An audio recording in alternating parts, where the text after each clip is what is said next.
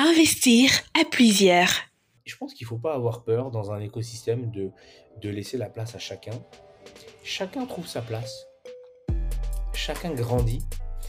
Et finalement, c'est ça qui nous aide à grandir. Parce que si moi je vois que tu grandis plus vite que moi, je vais me dire, bon, il faut que je me secoue un petit peu. Donc je vais aussi faire le nécessaire pour grandir aussi. Et on devient tous très très grands. Et c'est comme ça qu'on avance et qu'on va loin. Il n'y aura pas de meilleur que d'autres. Chacun va être un bon coach à sa façon. Et chacun va trouver son, truc qui va lui plaire. Il y en a un qui va être plutôt sur les enfants, l'autre il va plutôt vouloir aller sur la boxe anglaise, l'autre sur le MMA, l'autre sur la compétition, l'autre il est sur la performance, l'autre il est sur la prépa. Et chacun trouve sa place. Et c'est comme ça que le MMA grandit. Être débrouillard, c'est essayer avoir confiance en soi et puis avancer. Génie, talent, métier, débrouillardise. Il faut admettre que tout homme, quel qu'il soit, est un mélange de ces quatre facultés. Tout est dans leur proportion. Je suis Guy Bertol, entrepreneur multirécidiviste, fondateur d'Investir à plusieurs, cabinet de conseil en management et administration d'affaires. Avec Débrouillard, je vous propose de rencontrer ensemble des personnes talentueuses dans l'univers des affaires, du sport, de l'art, des associations et même de la politique, prêtes à nous dévoiler leurs inspirations, leurs prises de risques, leurs réussites, leurs échecs et toutes les leçons qu'elles en tirent. Je vous invite avec moi à plonger dans leur univers, s'inspirer de leur parcours afin de radicalement faire exploser nos objectifs. Parce que seul on va plus vite, ensemble on ira plus loin. Bonjour tout le monde. Euh, aujourd'hui, j'ai la chance d'avoir euh, d'être en présence de Benjamin euh, Sarfati, qui est l'un des cofondateurs d'Ares Fighting. salut Benjamin, ça va? Salut Guy, salut, salut, salut à tous. Eh, je suis super content de t'avoir aujourd'hui. comme on a eu à discuter en off, je m'intéresse beaucoup à, cet écosystème euh, de MMA, tout ce qu'il y a autour et euh, bah, ce que c'est en train de devenir petit à petit en francophonie, euh, mais pas que. Et quoi de mieux que d'avoir justement l'un des principaux acteurs qui œuvrent déjà pour la légalisation de ce sport. Ça reste un sport, c'est important. J'insiste sur le mot sport en France. Et, aussi, bah, je te propose, Benjamin, peut-être dans un premier temps, de, de te présenter succinctement. Oui, bah, moi, c'est voilà, Benjamin Sarfati, je suis président du MMA Factory, en même temps cofondateur du Management Factory et du, et du RS Fighting Championships. Yes. déjà, tu peux nous faire un petit peu, on peut faire un retour un peu sur ton parcours est-ce que toi, à la base, déjà, est-ce que tu es pratiquant? C'est une question que je me suis posée en recherchant un petit peu des trucs sur toi. Bah, pas... Moi, j'ai un parcours un peu. toujours un passionné d'arts martiaux depuis toujours. Euh, j'ai pas du tout emprunté les voies, les mêmes voies classiques. Moi, si tu veux, j'ai j'ai commencé les arts martiaux, j'avais 15 ans. J'en ai 46 aujourd'hui.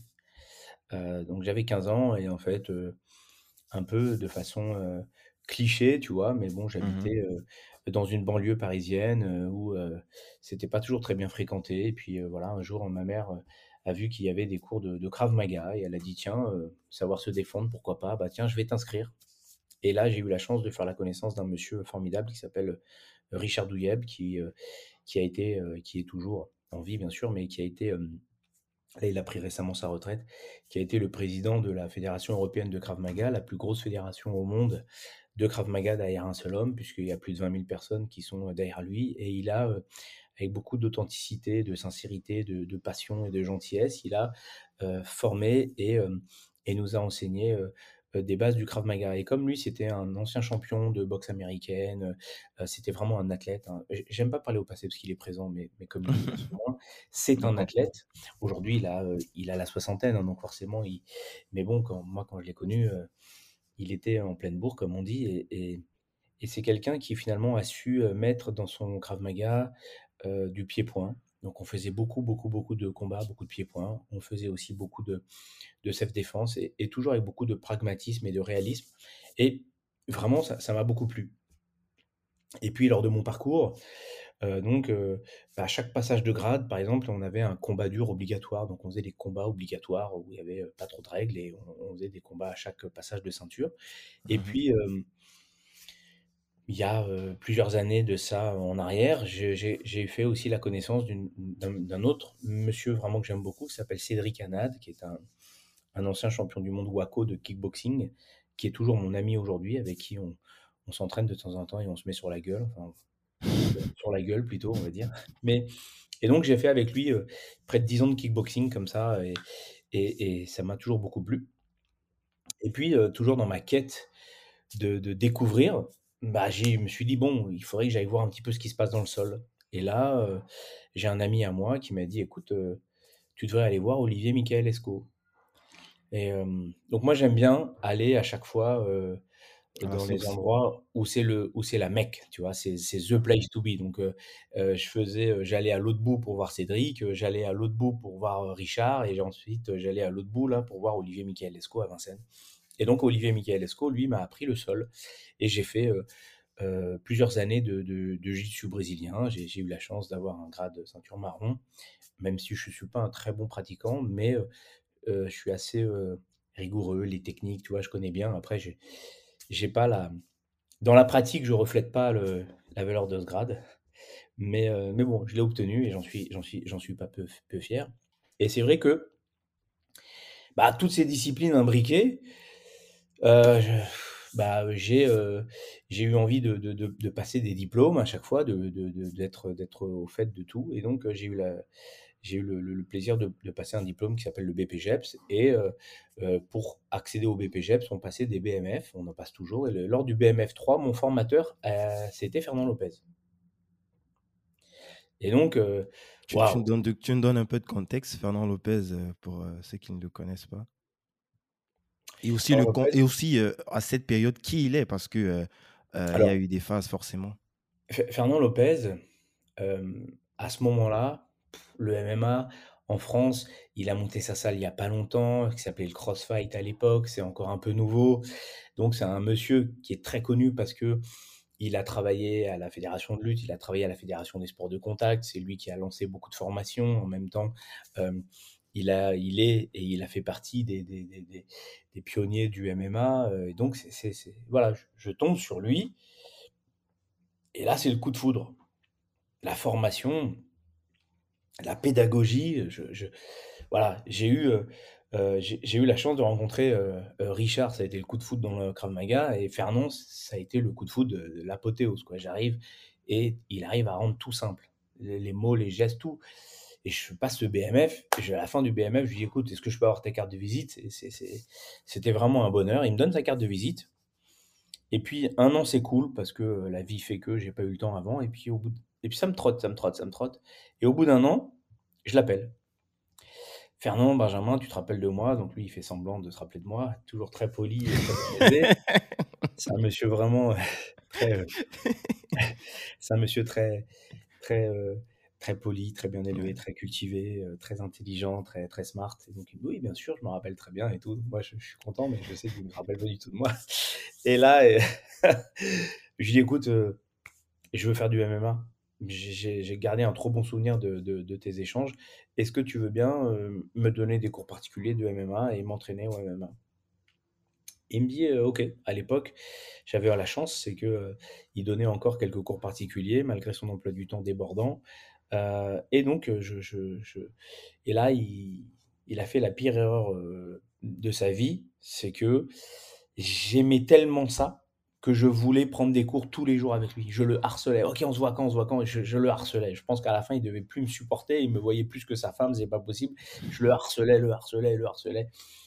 Et j'adorais ça, j'adorais ça, j'adorais ça. Et et puis petit à petit, bah, il me présentait aux combattants, euh, voilà, je te présente un élève à moi, machin, tiens, viens tourner avec lui. Donc de temps en temps, j'avais le plaisir de me faire casser la gueule par, euh, par quelques pros et tout. Et puis jusqu'au jour où, il me dit, Ben, viens, viens, mélange-toi, mélange-toi à, notre groupe. Je dis, mais non, c'est tombé, je suis un vieux maintenant, j'ai, j'ai 40 ans bientôt, enfin j'en avais, je suis plus 38. Toi, c'était vraiment pour euh, l'amour du sport, il n'y avait pas un objectif de, de compète derrière? Moi, j'avais 20 années de frustration parce que même si j'ai fait des combats en, Krav Maga, si tu veux, j'avais envie d'un peu de compétition, de, j'avais envie de ça. Vraiment, ça me démangeait. Maintenant, j'avais bientôt, j'avais, je plus, je crois à l'époque 38 ou 39 ans, tu vois, j'étais déjà, j'avais pas de carrière possible, quoi, tu vois. Donc moi, c'était plus un, c'était plus euh, un test euh, qu'autre chose.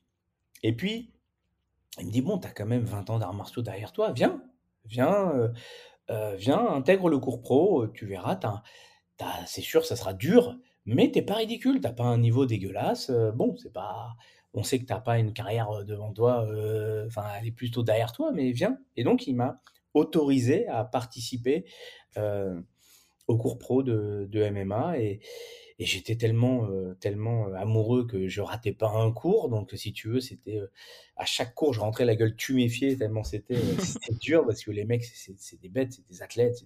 C'était quoi les profils à cette époque-là qu'on on retrouvait qui, Écoute,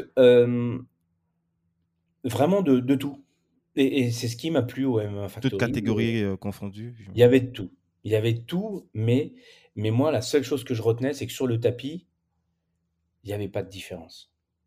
Sur le tapis, il y avait de la bienveillance, tout le monde rigolait, tout le monde s'amusait. Par contre, quand c'était le round, c'était le round et ça castagnait, tu vois. Et voilà. Et donc, euh, je me rappelle encore de mon premier sparring, tu vois. Quand je suis arrivé, mon premier cours pro, je m'en rappelle comme si c'était hier. C'était, euh, c'était, euh, bah, c'était vraiment un moment pour moi, quoi. Et, et c'était drôle parce que le, le, premier sparring que je fais, je le fais avec Teddy Violet. C'est un, c'est un mec adorable, c'est un gitan euh, adorable euh, qui adore la castagne. Et euh, donc, c'était mon, premier sparring. Et, et donc, le premier round, on fait un petit truc un peu sympa, un peu léger, tout ça. Et donc, moi, je le touche deux, trois fois. Donc, je me dis, c'est bon, ça y est, j'arrive chez les pros, tac, tac. Je me, je me voyais déjà arriver. Et donc, le round d'après, il commence à dire, Lopez dit, c'est fou la MMA. Et Teddy Violet qui dit Allez, Benjamin, allez, viens, viens, viens, on remet ça. Donc, je savais que ça ne lui avait pas trop plu finalement, que j'avais un peu fanfaronné sur le, le d'avant. Et là, il me déboîte. Mais genre, je, vis les cinq minutes les, pires de ma vie. J'étais en enfer. Et il y a Lopez qui me dit hey, Tu crois que je vais arrêter? T'es fou, toi, tu te relèves, tu combats, tu vas jusqu'au bout. Et moi, j'en pouvais plus. Et c'était un, un, vrai supplice. Mais, euh, mais tu vois, j'y suis resté, j'ai adoré ça. Et, Teddy, qui a combattu sur le dernier arrêt il n'y a pas longtemps, mmh qui faisait son comeback, on s'est rappelé de cette anecdote il y a un mois et on a tourné ensemble il y a un mois pour s'amuser. Et euh, tu vois, euh, cinq ans après, euh, on tourne ensemble. Il a toujours la même fougue. Moi, je, ça m'amuse toujours. Et, et voilà, j'ai pas de prétention, tu vois. Je, sais que j'aurai pas leur niveau. Je, je, moi, j'ai rien à prouver. J'y vais juste pour le plaisir. Et c'est ça qui me plaît. Mais en même temps, je pense que c'est ce qui m'a aidé aussi à avoir leur respect. C'est-à-dire que quand tu rentres dans cette cage avec eux et que tu t'entraînes avec eux et que tu tournes avec eux, bah, peu importe l'issue, je sais qu'ils sont plus forts que moi, mais il y a le respect.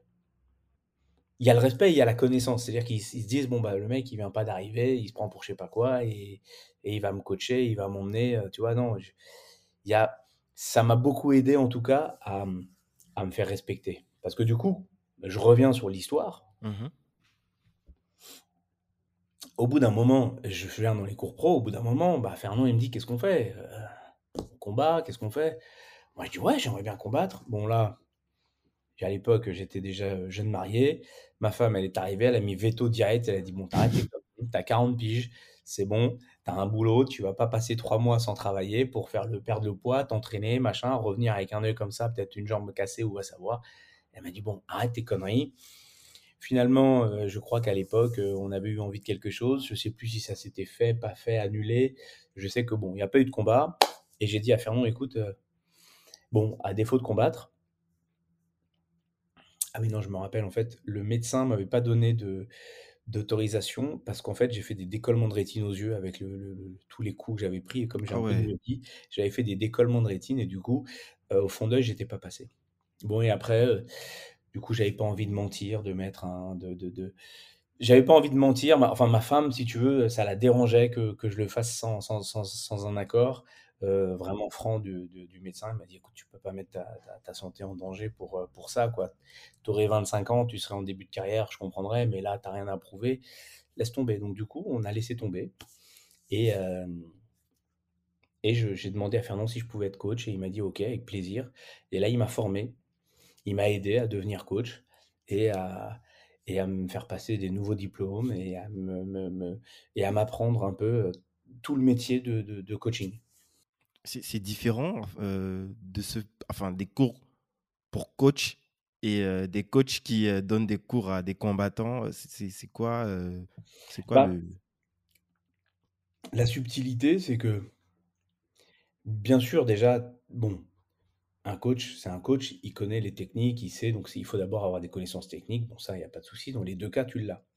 La différence, c'est que là, il faut y apporter euh, une dimension, euh, une dimension euh, un peu psychologique. C'est-à-dire qu'un combattant, pendant la semaine ou les trois quatre jours avant de combattre, c'est vraiment un enfant qui met sa vie entre tes mains. C'est-à-dire que tu lui dis, mange pas ci, mange pas ça, bois ci ou bois ça, il va t'écouter religieusement. Quand tu vas lui faire les bandages, euh, quand tu vas euh, euh, lui donner à boire, quand tu vas lui mettre les gants, quand tu vas le faire rentrer dans la cage, il a un espèce de, de moment où, vraiment il, y a une vraie proximité, il se confie complètement à toi et, il a besoin de toi, il se repose sur toi. Tu vois, c'est-à-dire que c'est c'est le vrai copilote, quoi. C'est-à-dire que, ok, le mec il conduit, mais celui d'à côté, s'il lui dit pas virage à droite dans 100 mètres, bah il va aller dans le mur. Donc si tu veux, quand le gars c'est lui qui combat, c'est lui qui rentre dans la cage, mais le copilote, le coach a une, dimension et une valeur vraiment importante à ce moment-là. Et ça, c'est quelque chose supplémentaire, on va dire, bah, qui s'apprend. Il n'y a rien d'exceptionnel à ça, mais ça s'apprend. Mais c'est vrai que c'est pas aussi simple que de donner un cours comme tu donnes un cours euh, collectif ou que tu donnes un cours général. Tu vois, là, c'est vraiment, euh, il faut euh, comprendre ces angoisses, il faut les porter. Il ne faut pas lui renvoyer, tu vois. Il faut essayer de, au contraire, de l'apaiser. Donc c'est, il faut, euh, voilà, il faut, il y a un petit peu de psychologie en même temps de, de, de, de la bienveillance euh, et, surtout euh, beaucoup de beaucoup de, de, complicité, tu vois. Donc voilà, c'est quelque chose qui, qui, se crée et c'est un lien qui est, qui est assez agréable. Moi aujourd'hui, tous les gars que j'ai accompagnés en combat, j'ai des liens avec eux très particuliers. Yes. On, va revenir sur cette phase euh, de, coaching. Euh, je te propose qu'on re- revienne encore un petit peu derrière. Tu as dit que tu avais ta femme qui te disait, hey, là, tu as déjà euh, 40 piges, tu un boulot. euh, ça veut dire, à l'époque, tu vivais pas euh, juste de, cette activité euh, euh, euh, sportive. euh, À côté, tu avais un boulot normal et c'était un truc, une activité supplémentaire que tu faisais pour, euh, euh, à titre personnel, si je comprends bien. C'est ça. Moi, à la base, ma formation, je suis opticien. Donc je fais des Ah ouais, lunettes. en plus. Moi, je suis, ma, ma formation de base, je suis opticien. Ouais. Mais j'ai toujours fait du sport et des arts martiaux et, et très tôt, euh, j'ai euh, j'ai monté des clubs de Krav Maga. Et donc, euh, euh, j'ai pas fait des, des clubs, des grands clubs pignon sur rue. Mhm. J'ai j'ai eu l'opportunité, par mes connaissances, d'avoir des créneaux dans, dans, dans, dans- dans- par les mairies. Tu sais que les, les, les- les infrastructures sportives dans, dans les mairies euh, sont aujourd'hui euh, louées à certaines associations à des prix très intéressants. Et du coup, Mhm. moi, j'avais monté une association sportive et j'ai commencé à donner des cours de Krav Maga. Euh, voilà, donc j'avais mon travail et en même temps, je donnais des cours de Krav Maga. Et puis ça marchait tellement bien que bah, j'ai eu d'autres créneaux dans une autre mairie, puis d'autres créneaux, puis d'autres créneaux, puis j'ai commencé à en avoir de plus en plus. Et puis là, vraiment, les arts martiaux sont devenus quand même euh, un- une passion, un plaisir, un loisir, mais c'est devenu un deuxième métier, tu vois. Donc je faisais les deux en même temps. Donc je donnais des cours le soir, la journée je faisais euh, l'optique et le soir je donnais des cours. Et puis euh, de Tu as eu des en moments de doute comme ça où euh, tu te dis, bah, peut-être faudrait que je sois à 100% dans, dans le fighting? Ouais, c'est même pas des doutes, tu sais, c'est qu'au bout d'un moment, tu te dis, bah finalement, est-ce que, est-ce que je peux vivre de ma passion? Est-ce que, est-ce que, est-ce que j'en ai la possibilité? Et puis voilà, donc, et puis toutes ces belles rencontres que j'ai pu faire m'ont permis aussi de, à chaque fois, d'aller un peu plus, un peu plus, un peu plus, un peu plus dans le sport. Et, et, et vraiment, je pense que j'ai eu beaucoup de chance de, rencontrer des bonnes personnes et des personnes bienveillantes et des personnes qui m'ont, qui m'ont aidé, qui m'ont accompagné, qui m'ont poussé. Et voilà, aujourd'hui, je ne serais absolument pas là sans Fernand, on va pas se mentir. C'est sûr que au début, c'est parti, tu vois, sur un, rapport purement business. hein. Moi, j'étais son élève, c'était mon prof, et c'est tout. Mais, mais c'est vrai que de là, on a, on a tissé des liens, et que de, et ensuite, sa confiance vers moi m'a permis d'aller plus loin avec lui. Yes.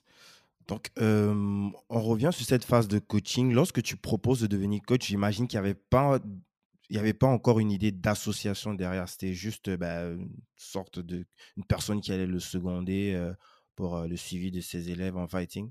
Ah oui, tout à fait. Il n'y avait absolument rien derrière ça. Hein. Enfin, après, attention, hein, Fernand, euh, Fernand, c'est un personnage. Hein. Il est très fort. Il est très intelligent surtout. il est très très fort. Il est très intelligent, mais surtout, il a un bon feeling des gens. Donc il, arrive tout de suite à déceler les gens s'ils sont bienveillants, malveillants, euh, euh, bien ou mal intentionnés, euh, s'ils ont du potentiel, pas de potentiel. Et, et je pense qu'il a dû déceler chez moi des, bonnes valeurs. C'est-à-dire que Fernand a une qualité qui est un, qui est un, qui a parfois beaucoup de défauts. C'est qu'il est tellement loyal, il est tellement dans la, dans la, dans la loyauté, dans la fidélité, dans, dans, dans, l'amour et dans le travail, que il, est, il en devient très vite exclusif, tu vois. Et donc, c'est, enfin, pas exclusif, disons que, disons que il, il a un niveau de loyauté extrême. Si tu es mon ami et que je te présente Fernand, Fernand ne viendra jamais t'appeler en direct parce que il aura l'impression qu'il me passe par devant pour venir devenir ami avec toi. Tu comprends ce que je veux dire? C'est-à-dire que je comprends très bien. il a ce respect des liens, des liens de connexion, de la chronologie des connexions, et il n'ira jamais euh, bypasser quelqu'un. Tu vois, donc c'est quelqu'un qui est. Donc, euh, euh, pourquoi je te dis ça? Parce que quand il, quand il décèle des qualités chez toi, euh, il, est, il sait très bien voir un petit peu si tu as les bonnes qualités ou pas. Et, moi, je suis quelqu'un d'extrêmement loyal. Et ça, c'est des qualités qui nous ont tout de suite réunis. C'est-à-dire, euh, j'ai jamais fait euh, un pas de travers ou j'ai jamais essayé de, faire quoi que ce soit. J'ai toujours été très carré. Je pense que ça, déjà, c'est notre qualité première qui nous a réunis. Et puis après, bah, au fil du temps, peut-être que il a décelé chez moi des, des, des, des, qualités et des valeurs qui pouvaient être utiles dans le coaching. Et puis, euh, et puis ensuite, euh, comme je suis assez, euh, assez carré, assez organisé aussi, bah, dans le travail, c'est toujours, c'est toujours bien. Et voilà comment petit à petit les, les choses sont arrivées. Mais oui, au début, au début, j'étais un coach lambda, comme il y a beaucoup de coachs lambda à la salle. Hein. Et quand je dis lambda, c'est absolument pas péjoratif. Ce que je veux dire par là, mmh c'est que notre métier aujourd'hui, c'est de former des coachs et de transmettre pour que eux bah, deviennent de plus en plus euh, euh, grands, si je puis dire, ou de plus en plus expérimentés, pour que derrière, peut-être, ils, volent de leurs propres ailes et ainsi de suite. Tu vois, on n'a pas euh, vocation à, garder les gens, à les étouffer, à les, à les garder un peu comme une mainmise. Pas du tout. Nous, ce qu'on aime, c'est transmettre. On apprend tout sans limite. Et, et les gens puissent, euh, peuvent grandir autour de nous et, et jusqu'au jour où ils ont envie de voler leur propre aile. Tu vois, donc voilà, voilà comment ça s'est fait. Donc euh, nullement, euh, il n'y avait rien, en tout cas pas dans ma tête, mais comme je te disais, peut-être dans la sienne, puisqu'il a pu, il a peut-être pu déceler des, des, choses en moi, j'en sais rien. Mais en tout cas, en tout cas, au tout début, il n'y avait rien du tout. Yes.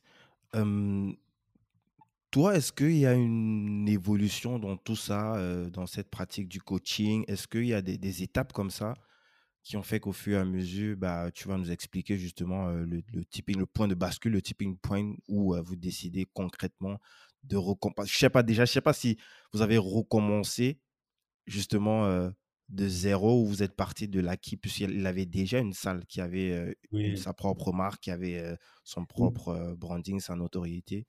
Non, alors Fernand a quand même tout bâti. Il a tout fait. Moi, je suis une personne qui suis arrivé, qui suis arrivé à un moment où il était, euh, il était peut-être isolé sur ce grand bateau et ce grand navire qui devait avancer, avec trop de choses à gérer, notamment sur la partie administrative, qui n'est pas son fort, il faut le dire.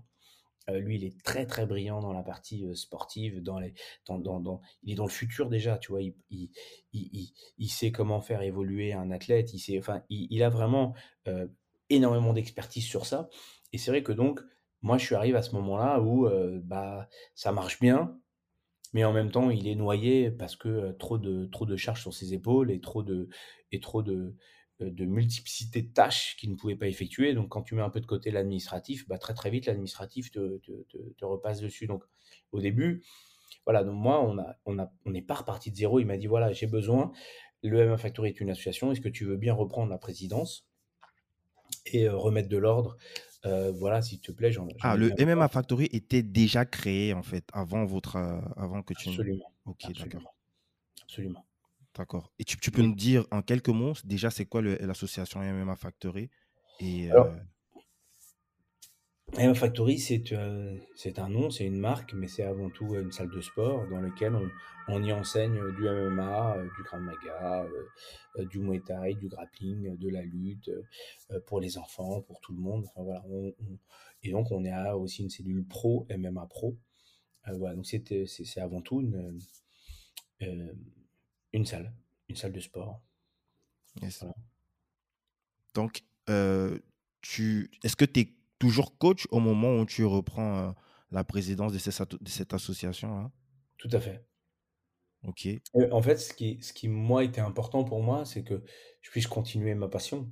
Donc, mmh je deviens président, mais je continue toujours à me faire tabasser régulièrement au cours pro et je continue toujours à, à coacher.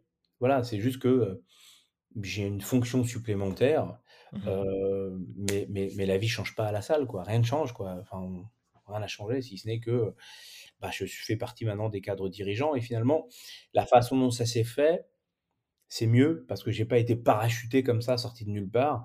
J'ai d'abord été un adhérent qui finalement a participé au cours pro, donc qui s'est rapproché de combattants, qui les a coachés, qui les a accompagnés. Donc j'ai pu aussi devenir crédible, une personne respectée parce que sportivement, mais aussi de façon, en tant que coach, j'ai commencé à être respecté. Donc après, quand j'ai pris une nouvelle fonction administrative, il n'y a pas eu de problème, tu vois, parce mmh. que bah, c'est toujours difficile de se faire, j'aime pas le mot diriger parce que c'est pas le terme, mais c'est pas toujours évident d'avoir un référent administratif qui donc est susceptible de pouvoir te faire une remontrance si tu t'as pas venu, t'es pas venu donner ton cours, ou si tu n'étais pas à l'heure, ou si t'as pas fait ci, ou si t'as pas fait ça. C'est toujours très difficile. Déjà, on est dans un milieu très orgueilleux, avec beaucoup d'ego, dans un milieu à beaucoup, de, beaucoup de testostérone. 80% masculin, avec beaucoup de testostérone, tu vois, donc c'est pas toujours facile. Donc je pense que la façon dont ça s'est fait m'a beaucoup aidé, parce que ça m'a ça m'a facilité mes rapports humains avec les gens que je connaissais déjà, j'étais déjà respecté. Puis quand tu accompagnes des combattants, comme je te le disais en tant que coach, la relation que tu crées avec ce combattant restera toujours une relation un peu comme si tu étais un grand frère, tu vois, un père. Enfin, tu vois, tu viens avec tellement de bienveillance, tu partages tellement de choses, voir ta vie privée avec cette personne, qu'il y a un lien que, qui disparaîtra plus. Tu vois, et c'est vrai que, bon, moi, le fait déjà que je sois plus âgé qu'eux, souvent je les appelle mes petits ou tu vois ou fistons ou, ou vois c'est pas péjoratif mais c'est parce que j'ai toujours cet œil un peu bienveillant. Donc quand je suis arrivé finalement avec ce rôle administratif ça n'a pas été j'ai pas senti d'animosité particulière parce que j'avais déjà ce lien un peu un peu paternel un peu grand frère un peu protecteur avec eux. Donc bon je suis devenu juste un, un référent administratif qui de temps en temps bah, met un peu d'ordre quand ça va pas quoi tu vois. Mais c'était pas ça n'a pas, été, ça pas été compliqué. Donc ça s'est plutôt bien fait dans, la mmh chronologie des choses. Yes. C'était quoi la situation, le contexte? C'était le bordel lorsque tu reprends la présidence Est-ce qu'il y a des trucs? C'était vraiment... Non, on peut pas dire que c'était le bordel parce que c'est quand même une... C'est quand même une entité qui est belle et qui a toujours fonctionné et, et, qui aurait fonctionné sans moi en vrai et qui continuerait à fonctionner sans moi. Je ne suis pas un génie, j'ai rien fait de particulier. La seule chose, c'est que il y avait trop de charges pour un seul homme. Vraiment, trop de charges. Et au bout d'un moment, tu peux être aussi doué que tu veux, tu peux plus. Tu vois, les épaules sont trop, trop lourdes. Quoi. Quand, euh, à l'époque, Fernand, euh, il accompagnait quasiment euh, tous les combattants. Donc, tous les week-ends, il était de sortie pour aller en compétition. Il donnait quasiment tous les cours. Donc, tous les jours, il donnait des cours toute la journée à la salle. Bon, bah, au bout d'un moment, tu peux plus. Tu peux plus. Donc, tu reçois deux, trois courriers de retard, tu reçois deux, trois trucs, t'as pas géré si les inscriptions. les inscriptions, bah, tu gères pas si vraiment tout le monde est bien inscrit parce que tu n'as pas le temps. Bah, tu as peut-être quelques personnes qui ne sont, pas, qui sont pas à jour de leur cotisation, pas forcément de façon délibérée ou malveillante, juste, bon, bah, ils sont pas à jour. Sauf que, à côté de ça, bah, faut que ça tourne, tu vois, il y a, y, a, y a, une réalité économique, il faut qu'elle soit, il faut qu'elle soit remplie. Donc, bah voilà, tout ça sur un seul homme, c'est c'est c'est aussi doué soit-il, c'était compliqué. Donc moi, je je suis juste venu amener un renfort et le décharger sur une partie, quoi, c'est tout. Donc c'était pas, heu, c'était pas Bagdad, c'était pas le chantier, c'était pas non, c'était juste, une per la personne était vraiment su dépassée et et surmenée par par par toutes ces choses, voilà. Donc ça nous a permis de de rééquilibrer, lui de se décharger un peu et bon, bah, on a pu avancer beaucoup plus vite parce que, bah, on est, hem, on est surtout, heu, on est surtout plus fort et et donc, heu, on peut avancer, de façon plus plus sereine. Yes. Avant qu'on passe sur, la création du, Management, Factory, je voulais que tu j'ai une question, enfin, je voulais pas te couper avant, c'était de savoir, bah, au moment où tu es à fond dans le Krav Maga et tout, est-ce que tu as déjà entendu parler du MMA? Tu sais que cette activité existe, toi étant un résident, heu, français, francophone et pas forcément, heu, connecté à à ce truc, heu Oui, tu sais, quand tu es, quand tu aimes les arts martiaux, à 20 ans, c'est-à-dire que moi, je te parle de ça il y a 20 ans déjà, tu vois? mmh C'est une niche, les arts martiaux. Aujourd'hui, enfin, le temps a fait que, heu, bah, ça devient de plus en plus, heu, populaire, de plus en plus connu, de plus en plus répandu. Alors je dis pas qu'à l'époque c'était, heu, mais mais quand tu pratiques les arts martiaux, bah, tu t'intéresses un petit peu à tout ce qui se fait, tu vois? Donc moi, je regardais les vieux UFC de l'é l'époque et je voyais les Ken Shamrock et les Tito Ortiz et tout ça, c'était ça, c'était ma génération, tu vois? Je regardais ça déjà, mais je regardais, je m'y intéressais, Heu, mais c'est tout. Il avait pas, il y avait pas j'avais pas de velléité particulière sur cette, heu, sur sur cet art martial quoi, tu vois? Qui à l'époque était en plus, heu, pas aussi bien encadré qu'aujourd'hui donc je regardais ça, mais pour moi c'était de la folie quoi, tu vois? C'était des trucs un un peu dingues quoi, c'était j'étais encore, moi j'étais encore, tu vois, Mike Tyson quoi, je regardais Mike Tyson quoi, c'était c'était c'était ça quoi. Après, l'Ultimate comme ça s'appelait à l'époque, Ultimate Fighting, enfin ça s'appelle toujours l'UFC, bah, c'était, c'était autre chose, quoi. C'était un peu le truc un peu obscur. Donc je regardais, mais j'étais pas j'étais pas plus que ça, quoi. Surtout, c'était interdit, heu, en France. Ah oui, non, bah, de toute façon, heu, ça a été légalisé en janvier 2020, donc ça a été interdit pendant longtemps, tu vois? Mais, hem, mais, Ça mais se c'est vrai que pratiquait quand même de façon, oui. clandestine? En fait, c'était pas clandestin, hein. Le le le problème en France, c'était pas interdit de le pratiquer. C'était juste interdit de Faire des de de compètes de faire des officielles? compétitions. Mais ça a tou enfin, ça a toujours existé, ça s'est toujours enseigné, hein. Le le le on faisait du pancrace, il y a toujours eu des compétitions de pancrace, hein. La différence avec le pancrace, c'est quoi? C'est juste qu'il y a pas les frappes au sol, mais sinon, le pancrace plus des frappes, c'est du MMA, donc si tu veux, on en a toujours fait. Yes. Donc, pour revenir sur le le Management Factory, déjà, est-ce que tu peux préciser si c'est une association ou c'est une autre, forme juridique? Et aussi, le contexte dans lequel vous vous créez, cela? J'imagine que là, tu fais, partie aussi des cofondateurs. Alors là, à ce moment-là, Fernand, me dit: «Écoute, les combattants qu'on accompagne et tout, il faut peut-être qu'on commence à mettre des contrats parce que c'est vrai qu'on les manage, on les place dans des dans des organisations. C'est aujourd'hui, c'est ce qui se pratique. Il faut quand même qu'on puisse, leur faire un contrat pour contractualiser que nous sommes ces managers, qu'on on gère leur image, qu'on leur trouve des combats et tatati et tatata. Bon, bah, pour faire ça, on est obligé de faire une société. Donc on a créé une société de management où on est tous les 2, qui nous permet en fait de d'encadrer et de faire les choses un peu plus, hem, de façon plus plus plus correcte, hein. Tout simplement parce que, tu peux pas aujourd'hui, heu, représenter une personne si tu as pas eu son autorisation, donc c'est quand même assez délicat. Heu, donc c'était bien de de de pouvoir, hem, contractualiser tout ça. Donc pour ça, quoi de mieux que de faire une une société? Donc on a décidé de créer le le Management Factory. Et c'est quand est-ce que vous créez, le Management Factory? 2017. 2017. M mais est-ce que tu te souviens, du du du point, vraiment de bascule? Est-ce qu'il y a eu peut-être, je sais pas, des déceptions, des personnes qui ne vous reconnaissaient pas comme, heu, je sais pas, les les managers officiels? Ouais, je vais creuser. Ouais, parce parce que sinon si sinon, bon, on n'est pas obligé de citer des noms, mais c'est juste pour voir dans quel contexte est-ce que, parce que ça c'est évident que si tu veux c'est évident que si tu veux, bon, heu, c'est on va pas mettre un couteau sous la gorge aux combattants si demain ils décident de partir. Mais c'est vrai qu'il imagine,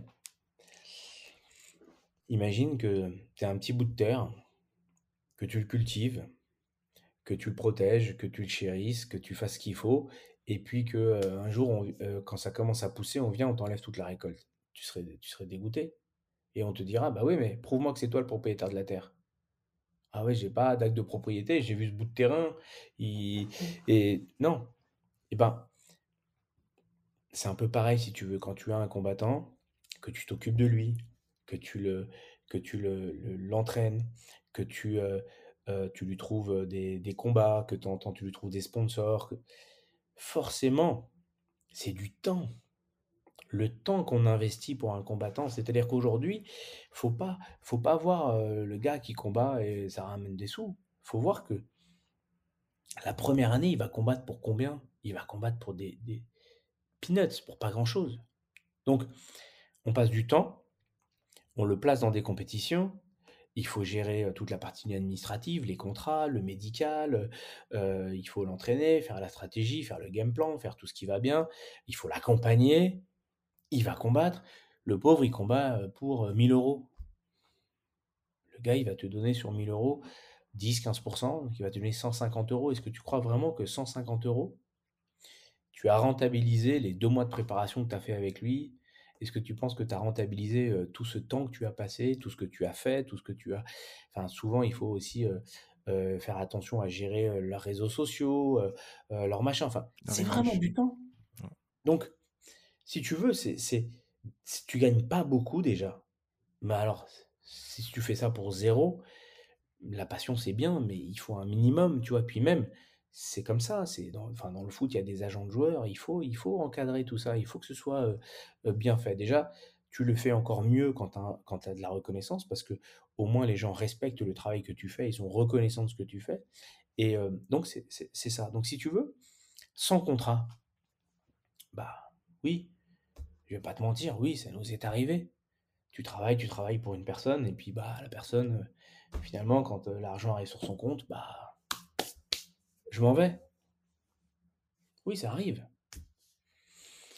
Au bout d'un moment, il faut juste se professionnaliser, il faut se dire que, ok, il faut être carré, il faut être pro, c'est rassurant pour le combattant, parce qu'il sait qu'il y a un contrat, et ce contrat fait que nous aussi, on a des engagements dans ce contrat. On n'est pas là pour, pour, euh, pour cadenasser, pour verrouiller ou pour euh, kidnapper un combattant. Au contraire, on est là pour que les deux parties puissent s'entendre au mieux et que les deux, on fasse bien notre travail avec une pleine, euh, une pleine association, quoi, tout simplement. Et pour qu'il y ait une association, il faut que quelque chose nous unisse, donc un contrat. Yes. Donc, euh, du coup, s'il faut revenir un peu sur l'exemple que tu as pris, lorsque vous êtes déjà lié euh, de façon juridique avec un combattant via ce contrat, comment est-ce que ça se passe si demain la personne veut changer de team ou alors... Alors, nous aujourd'hui, on fait des contrats de trois ans. Ok. Parce que, comme je te l'ai dit, la première année, tu vas pas gagner d'argent. Tu vas m'en coûter plus que tu m'en auras rapporté. Parce que moi, je dépense beaucoup de temps, beaucoup d'énergie pour, euh, et, et parfois même de l'argent, parce que nous aussi, des fois, on, C'est des plans de carrière. Vous dessinez des plans de carrière. C'est pas juste... Voilà. euh, Donc, si tu veux, la première année, tu me coûtes. La deuxième année, tu commences à, euh, tu commences déjà à, si la carrière s'est bien passée, si on a fait des, des- des victoires, si on est bien. La deuxième année, tu commences à, à briller, à prendre un peu plus d'exposition. On est sur une pente montante. La troisième année, si tout va toujours bien, c'est normalement l'année de la récolte. Donc c'est pour ça que je, je compare ça à une terre. Tu prends une terre brute en friche, elle va pas te donner un arbre ou des fruits la première année. Tu vois ce que je veux dire? Il faut Mhm. d'abord la labourer, il faut d'abord la cultiver, ensuite il faut l'arroser, et puis ensuite on va commencer à semer, et petit à petit, la première année, elle va rien te donner. La terre, elle va rester vierge, mais tu lui as donné des bases saines, tu l'as euh, bien, euh, tu, tu- tu as fait tout ce qu'il faut pour qu'elle produise. La deuxième année, ça commence à pousser, la troisième année, c'est la récolte. Donc nous, on part du postulat que un contrat de trois ans, si on sait que la récolte sera que sur la troisième année, ça n'a pas de sens de faire des contrats d'un an. Parce que tu dépenses beaucoup de temps, beaucoup d'énergie, au bout d'un an, la personne s'en va, alors qu'on est en train de, d'amorcer la phase de, la phase de récolte. Et quand je dis récolte, je ne parle pas de moi, je parle de lui, du combattant. Même pour lui, il faut qu'il comprenne que sa carrière, elle va pas se faire en un an. Sa carrière, elle va, voilà comment ça va se faire. Donc il faut aussi accepter que il y a une construction de carrière. C'est pareil dans le foot, hein. tu, démarres, tu démarres dans un centre de formation, bah, tu vas démarrer au début dans un, dans, un, dans un espoir ou en junior ou dans un plus petit club et puis petit à petit tu vas monter. C'est la même chose, il faut prendre le temps de construire la carrière. Donc, si tu veux, au bout de trois ans, la personne est, libre de ne pas renouveler son contrat ou de renouveler son contrat. Toujours sur trois ans et où là, ça va diminuer un petit peu. Après, c'est c'est de la négociation interne. Ok, c'est-à-dire que tu peux pas imposer Mbappé de signer pour cinq ans. quand il est en début de carrière, tu lui dis Ok, je te signe au PSG, je te prends pour quatre ans. Il va signer parce qu'il dit C'est le PSG, c'est quatre ans. Mais au bout de quatre ans, c'est une star mondiale. Il se dit peut-être qu'il va signer que des contrats d'un an renouvelables. Bah, c'est pareil. Tout se négocie. Tout se négocie et libre à chacun de refuser ou de ne pas refuser. Après, moi, j'aime garder, des cycles de, de, 3 ans, parce que je trouve qu'une période triennale, c'est, des bons cycles, parce que on amorce un nouveau cycle. Imaginons que les trois premiers cycles, tu fait première année rien, deuxième année début de récolte, troisième année récolte, on va attaquer un deuxième cycle. Et ce deuxième cycle-là, là, on va monter, on va passer vraiment dans l'élite la starification. Donc là, on va commencer à, OK, on va attaquer tes réseaux sociaux, on va commencer vraiment à les constituer de façon différente, parce que là, tu es passé de là, tu es arrivé ici, là, il faut qu'on passe au next step. Comment on passe du next step? Là, il faut qu'on mette toute une armada avec des réseaux sociaux, avec un community manager, avec euh, des sponsors, avec des activations, avec euh, de te placer dans des, dans des ligues importantes, ne pas accepter des combats qui n'ont pas d'intérêt. Et là, ça devient vraiment des choses encore plus précises et minutieuses. Et on rentre encore dans un cycle donc moi, je, voilà, c'est des cycles de trois ans. Il faut pas croire que ça marche tout de suite en un claquement de doigts. C'est du temps, ça prend du temps. Il faut prendre le temps de. Mais une fois encore, demain, euh, tu as euh, une grosse star qui vient et qui te dit euh, Moi, je veux venir chez toi, je signe que pour un an. Bah, peut-être que je dirais oui, peut-être que je dirais non. Ça dépend de la personne, ça dépend de, du profil, ça dépend où on en est, ça dépend où il en est de sa carrière, ça dépend de plein de choses. Mais voilà, après, on fait du, on fait du à la carte. Yes. Lorsqu'on regarde un peu de près ce que vous faites, euh, ben ça, il y a quand même euh, une réelle efficacité dans l'exécution, mais pourtant dans le background, euh, je sais pas, peut-être pour Fernand ou pour toi, ça se voit. Est-ce que c'est des trucs que vous avez eu à faire par le passé? Parce qu'il y a une chose de gérer des associations, mais c'est une autre chose de gérer. C'est du business, c'est une vraie entreprise avec des salariés, avec des bilans et, des objectifs de résultats à avoir à la fin. comment est-ce que vous est-ce que vous vous formez en parallèle? Comment est-ce que vous réussissez à exécuter tout ça au moment de la création et de l'exécution jusqu'à aujourd'hui? Il faut savoir que Fernand comme moi, déjà, on, on, adore se former. Donc, jusqu'à cette année, on s'est inscrit encore à un diplôme de Master 2 parce que voilà, c'est les, ah ouais. les choses qui Avec tout ce que vous faites déjà. On aime ça. On aime, on, aime, on aime la formation. Et quand on n'a pas forcément même le diplôme qui va avec, en tout cas, Fernand, moi aussi, mais, mais, Fernand, lui, il est encore un niveau au-dessus adore se documenter sur tous les sujets, absolument tous les sujets. Donc, lui, c'est abusé. Lui, euh, je crois, j'ai vu un truc dernièrement où il partait lire des trucs au Japon euh, et euh, même dans la façon d'expliquer. quand tu regardes sur le papier, ça ressemble à rien, mais lui réussit à mettre des mots, même sur des techniques. J'ai vu un truc dernièrement, je crois que c'était le combat de Tony Yoka contre le Congolais là, comment il s'appelle, Bakoli quelque chose là. Et il t'explique en fait la lenteur du coup de poing de, de qui est dû à un truc. De... C'est incroyable. Mais ça se voit que là, c'est. il y a de. comment est-ce que je peux dire ça? Non, mais c'est de l'expertise. Il a lu tous les bouquins de de physiologie, heu, d'anatomie, heu, donc si tu veux, il connaît les sujets, donc il a énormément de connaissances. C'est vraiment une une des personnes les plus cultivées que je connaisse, heu, dans dans mon environnement et et alors quand ça touche quand ça touche son écosystème, il est incollable.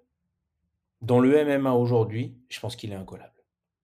Aussi Ouais. bien sûr ce qui s'est le fait business comme sur la, la pratique de sur ce l'art. qui se en fait, que ce soit sur la partie sportive, sur la partie business. Hem, on va parler, je suppose, dans pas longtemps d'Ares. Yes. Comment est-ce que Ares est arrivé à ce niveau-là en si peu de temps? C'est tout simplement l'expérience. C'est-à-dire que quand, hem, Fernand aujourd'hui est incollable sur l'organisation d'un UFC et pourtant il travaille pas pour l'UFC. Il est incollable. Il sait si il sait s'il y a une, comment on appelle ça? Il sait s'il y a une, une, une il il sait te dire exactement: «Oui, alors ils font des confs de presse à telle heure, tel jour, ils font, ça, mais en fait ils font ci, le bus il arrive comme il ça, sait il même comme anticiper ça». quand tu l'écoutes en interview, en mais fonction des éléments, des signaux faibles, il sait te dire, il y a que deux possibilités. Soit l'UFC, ils vont euh, médiatiser ce truc comme ci ou comme ça, et euh, c'est à chaque fois c'est impressionnant. L'expertise qu'il a sur le MMA, voilà, je quand je dis il est incollable, c'est c'est pas je dis pas ça parce que c'est mon associé et que j'ai envie de Donc ça se voit aussi. de lui faire euh, de la mousse, heu et et de de le mettre en avant. C'est-à-dire que j'apprends aujourd'hui encore énormément de lui. C'est-à-dire que moi, c'est c'est mon puits, c'est c'est de chez lui que que que j'apprends tout mon savoir parce que il je l'ai jamais vu coller sur une, sur sur sur une situation. Jamais. Tu peux lui demander n'importe quoi sur l'UFC. Oui, heu, ça ça s'est déjà fait. Oui, l'UFC l'a déjà fait. Oui, ils ont organisé en telle année, ils ont fait une conférence comme ça, comme ça, comme ça, comme ça. Oui, mais alors le bus des combattants, non, parce que ah oui, ça si, ça a déjà été fait une fois à l'UFC. C'est-à-dire que il a synthétisé tout ce qui s'est déjà fait pour essayer de le synthétiser en ce qui est le meilleur. Et il dit: «OK, on va faire ça sur Ares». Et donc si tu veux, quand on on démarre Ares, on a un avantage par rapport à tous les autres, c'est que l'organisation, on sait déjà exactement comment ça doit être fait, ce qui a marché, ce qui n'a pas marché, ce qui fonctionne bien, ce qu'il faut faire, comment le faire. Après, bon, bah, il faut avoir les gens pour, il faut avoir voilà, mais mais déjà, il fallait la connaissance et nous, le cahier des charges, heu, il était, heu, tellement complet, heu, grâce à lui, moi, j'ai eu la chance de voyager plein de fois. J'ai été au Cage Warrior, j'ai été au Bellator, j'ai été au BAMMA, j'ai été à l'UFC et lui, m'a toujours dit: «Prends des notes de tout. Ça nous servira un jour, c'est sûr». Donc on a des des cahiers, lui comme moi, de tout ce qu'on a vu sur toutes les organisations.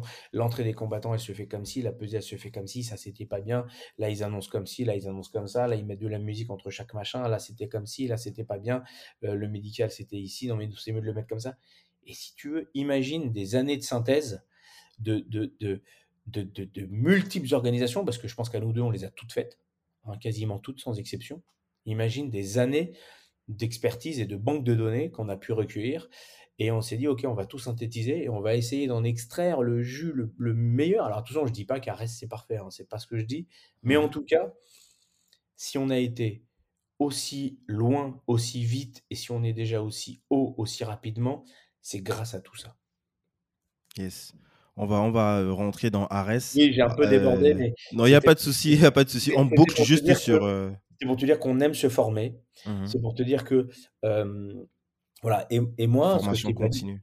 voilà, ce que je t'ai pas dit aussi, c'est que, j'ai, comme je te l'ai dit, je suis je suis opticien de métier, Mhm. mais j'ai monté ma société. Ah, ça veut dire tu bosses pas, tu n'étais pas en un peu comme les, En les, en les 2000, travailleurs autonomes, comme les, les, les non, dentistes en en ou comme les, non, dans les années les 2000, avocats. j'avais monté ma société d'optique et donc je savais déjà comment ça fonctionnait une société. J'avais déjà un comptable, un expert comptable, donc je savais un petit Ah, peu comment ça fonctionnait et et comme je suis assez carré, assez organisé, si tu veux, alors sans aucune prétention, c'est vrai que dans notre binôme Fernand-Benjamin, on va dire que c'est moi qui ai plus apporté la partie, hem, la partie, heu, Administratif. administrative, heu, financière et gestion. Ça, c'est plus ma partie, même si, Fernand a les a des a des connaissances pour, mais c'est vrai que j'étais un peu plus expérimenté sur cette partie-là parce que mon background fait que, bah, j'étais déjà, heu heu, accoutumier de, de, de, tout ce qui, euh, de tout ce qui se régule autour d'une société et d'une association et comment ça fonctionne et comment, et comment ça se gère. Et donc, si tu veux, c'est des choses qui étaient pour moi. euh, euh, C'est très important ce que tu dis là, parce que surtout l'année, euh, pour ma génération, c'est difficile de, de, de, de se faire à cette idée-là, mais ce que c'est que de créer une entreprise dans les années 2000, le parcours du combattant et euh, euh, tout ce que ça avait comme engagement, euh, euh, cette expérience-là, forcément, c'est quelque chose qui a dû euh, être un, un levier assez intéressant pour, euh, pour, euh, pour euh, euh, ton job en tant que président de, de, MMA Factory. Et ça me permet de boucler un petit peu sur ce sujet-là. Aujourd'hui, avec le recul, euh, qu'est-ce que cette société nouvellement créée, euh, MMA Man- Management, a, a apporté, en tout cas la différence Quelle différence aujourd'hui tu as euh, de, de l'influence de l'association MMA Factory avec l'arrivée euh, de, de, de, le- de- de l'entreprise euh, MMA, comment ça s'appelle euh, Management Factory, pardon. Je sais pas si tu vois un peu la question. en, en gros, si tu veux, je pense que en France, le sport est quelque chose qui est euh, pas encore dans la tête des gens ancré comme du business. C'est-à-dire que aux États-Unis, c'est le roi du business. Tout est business. Dans beaucoup de pays aussi, ça commence à se développer. Mais en France, on fait du business, mais le sport, bah tu vois, le sport, c'est pas encore, c'est pas encore le business. C'est-à-dire que le sport, on est encore, euh, c'est très, euh, très associatif, c'est très euh, coopératif, c'est très, tu vois, c'est.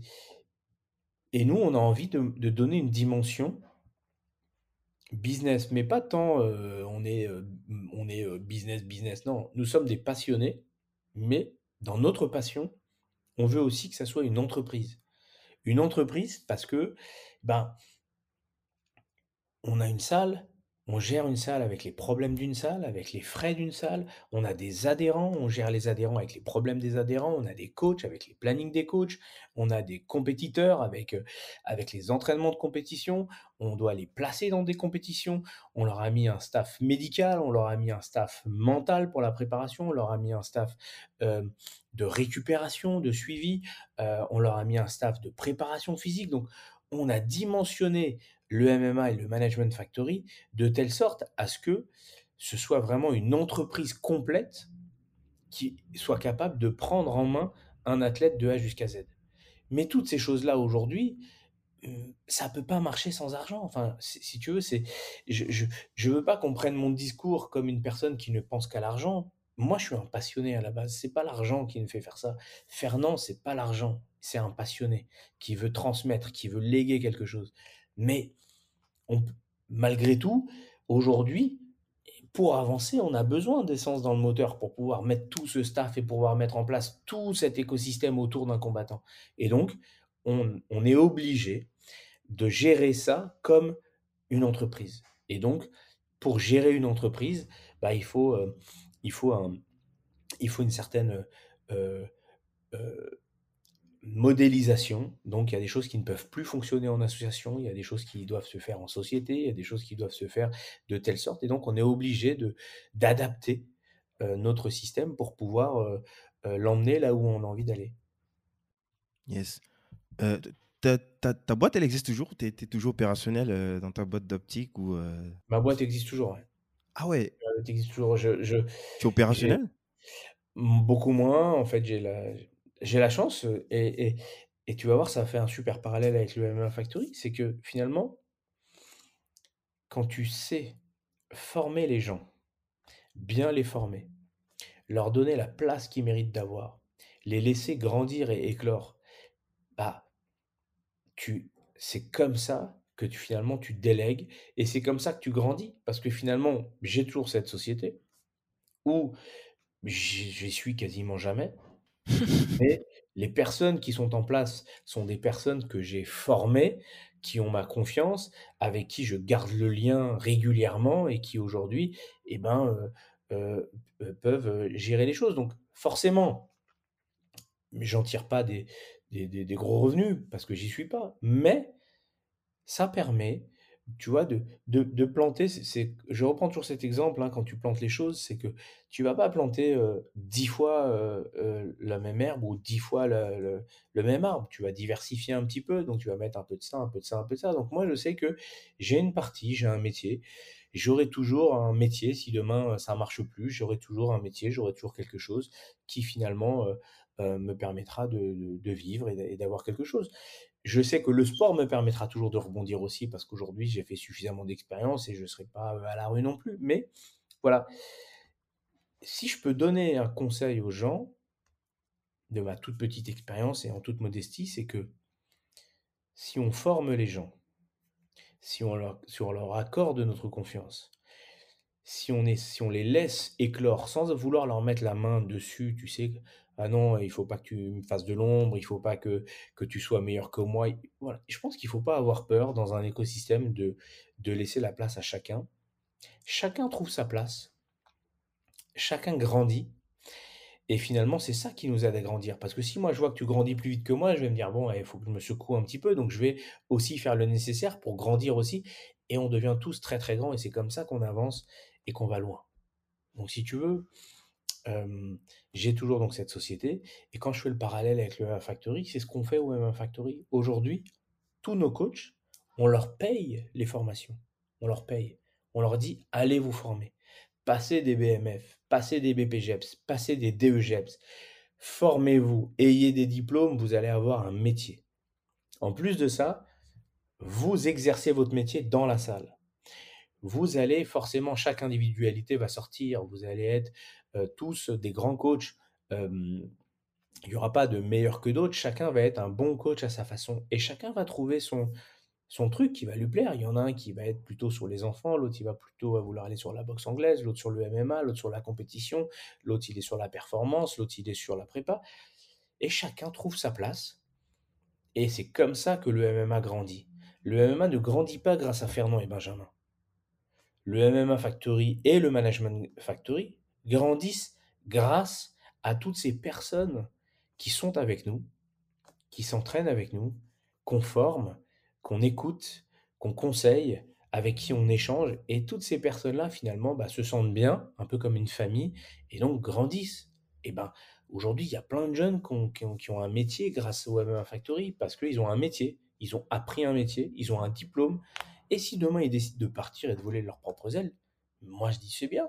De toute façon, c'est le cycle d'une vie. On ne peut pas garder les gens éternellement à vie, mais par contre, on peut être fier de dire que nous les avons formés ou qu'ils sont issus de chez nous. Ça fait toujours du bien aussi de dire ah bah c'est un ancien de chez moi. Surtout s'il a réussi, on est fier de ça. Donc voilà comment, comment si tu veux, pourquoi je te fais ce parallèle, c'est que finalement, grandir, c'est savoir euh, transmettre. Et si tu transmets, tu grandis tellement important ce, ce point-là, euh, de, de, laisser les gens monter en compétences et euh, de ne pas les appuyer comme on peut voir dans certaines entreprises, pas toutes, mais dans certaines entreprises. Euh, mais je, je, me pose quand même la question, il doit quand même avoir, ça veut dire, il doit avoir quand même un, un peu de politique dans, pour pouvoir s'ingérer dans ce milieu-là. Je ne parle pas du cas spécifique de, du, du MMA Factory, je parle plus de l'UFC, de, de, quelques petites phrases. On, va, on, va en parler lorsqu'on parlera d'Arrest. Mais est-ce qu'il faudrait faire un petit peu de politique pour pouvoir faire passer certains messages? Si on prend le, l'exemple, par exemple, de, de la légalisation du MMA, est-ce que c'est c'est parce que derrière, plein de personnes ont su faire de la politique, du lobbying pour essayer de pousser un petit peu ça. Je sais pas si tu vois ce que je veux dire. Bah, la politique, on en fait tous. on n'a pas le choix. C'est ben, demain, ton podcast explose, tu fais un peu de politique parce que bah, peut-être que pour qu'il explose un peu plus, bah, tu vas avoir besoin de temps en temps de faire du lobbying auprès de telle personne ou telle personne. Si tu veux, c'est pas, c'est pas, c'est la vie qui veut ça. Après, ce qu'il faut, c'est ne pas se transgresser et, rester intègre. Voilà, il faut rester intègre. Maintenant, faire de la politique, oui, bien évidemment, le MMA en France n'aurait pas été légalisé sans le lobbying qu'a fait l'UFC. On va pas se mentir, tout le monde le sait. Le MMA est légalisé en France euh, en grande partie grâce à l'UFC. Et pourtant, il y a des, des dizaines de, de superbes personnes en France qui sont les pionniers du MMA et qui ont œuvré pendant des années pour ça en vain. Et, et à un moment donné, bah, tu as un géant qui arrive avec une grosse puissance. Il a aidé à ce que la machine s'accélère bah, merci l'UFC, quoi. Grâce à l'UFC, il y a des, des, centaines de clubs aujourd'hui qui peuvent vivre en toute, en toute, euh, en toute légalité euh, du MMA, qui peuvent aujourd'hui enseigner le MMA, qui peuvent accompagner leurs combattants sur des, sur des compétitions. Enfin voilà, donc euh, oui, la politique, il y en aura toujours. Après, je pense qu'on n'est pas obligé d'en faire mais il y y aura toujours des personnes qui en feront, en tout cas pour, pour nous, en tout cas, et qui nous aideront à le faire, parce que c'est, comme ça, la vie euh, avance toujours par un peu de politique. Yes. Des grosses machines comme euh, l'UFC, euh, le Bellator, le One Championship, il y a un autre truc là aux États-Unis, j'oublie le nom là. Le PFL. le PFL, mais comment avec ces grosses machines, même si l'UFC c'est la plus grosse aujourd'hui, comment est-ce que ça vient à, l'idée comme ça de, lancer quand même une nouvelle organisation qui, ouais, qui vient quelque part faire concurrence à, à, ces, à, ces, entités qui sont déjà bien établies. déjà, c'est l'idée de qui qui, a, pensé à ce truc-là, même si je soupçonne ça doit être Fernand. Il y, a plusieurs sujets. Bon, Fernand, ça fait très longtemps qu'il avait l'envie de faire ça, ça c'est sûr. D'ailleurs, je ne sais pas si les gens sont au courant, mais c'est le premier à avoir fait un événement de MMA en France en 2015 au Cirque d'hiver c'est le premier à l'avoir fait parce qu'il avait trouvé une petite faille dans le texte de loi qui lui a permis de le faire. Il a organisé et juste après, ils ont durci le texte de loi et ça Le philo. C'est le premier à avoir fait un événement de MMA en France au, au Cirque d'hiver en 2015. Ça, déjà, faut le rappeler. donc oui, c'est, c'est, ça a toujours été son souhait. mais en vrai, ce qui s'est passé, c'est qu'en 2019, le groupe Vivendi, Hein, donc un groupe très puissant hein, que tout le monde connaît, euh, qui pèse des, des, milliards et des milliards. Possède plein de chaînes de télévision. Hein, a décidé de, de, de, lancer un nouveau, un nouveau sport et donc ils ont fait une enquête et ils se sont dit tiens le MMA euh, c'est pas mal euh, si on se lançait dans le MMA et donc là ils ont ils ont fait un petit peu des audits ils ont reçu plusieurs personnes du MMA en France et et puis à, ils sont arrivés à la conclusion que la, meilleure personne pour ça, c'était Fernand. Et donc Fernand a créé Ares pour Vivendi. Ah. Finalement, quand Vivendi a fait Ares, ils ont, ils ont fait le premier à, enfin, je dis il, je, peux dire on parce que Fernand, euh, étant donné que euh, Fernand et moi, on est, on est, dans nos projets, donc Fernand euh, m'a intégré à ce projet à ses côtés. Mais je le remercie, ça a été une super aventure. Du coup, on a organisé pour Vivendi à Dakar en décembre 2019. Très beau show. on a été les premiers à faire un show en Afrique. Mais pour que ce soit clair, c'est une Ares, c'est une marque de Vivendi ou alors c'est quelque chose que vous avez créé en partenariat avec, avec Vivendi? C'est une marque de Vivendi. C'est nous qui avons un peu tout créé Poussé, pour Vivendi. Euh, mais avec, avec leur aide, bien évidemment, hein, parce qu'ils ont une grosse puissance et que ça va beaucoup plus vite avec eux. Donc euh, voilà. Et puis après, avec le Covid, ils ont, euh, étant donné que le groupe Vivendi ne souhaitait pas continuer sans, sans public, c'était important pour eux de garder de la billetterie, full billetterie. Ils ont dit, bon là, avec le Covid, on en a pour au moins 2-3 ans sans avoir une full billetterie. Donc, donc on va mettre le dossier en, en sommeil. Et puis, suite à ça, euh, Fernand et moi, on, a eu envie de, leur dire non, vous faites une erreur, il faut pas le mettre en sommeil. Là, le MMA vient d'être légalisé. Vous avez fait le show en 2019 à Dakar, c'est légalisé en janvier 2020. Venez, on y va, même si on fait en huis clos, il faut qu'on y aille, il faut qu'on y aille.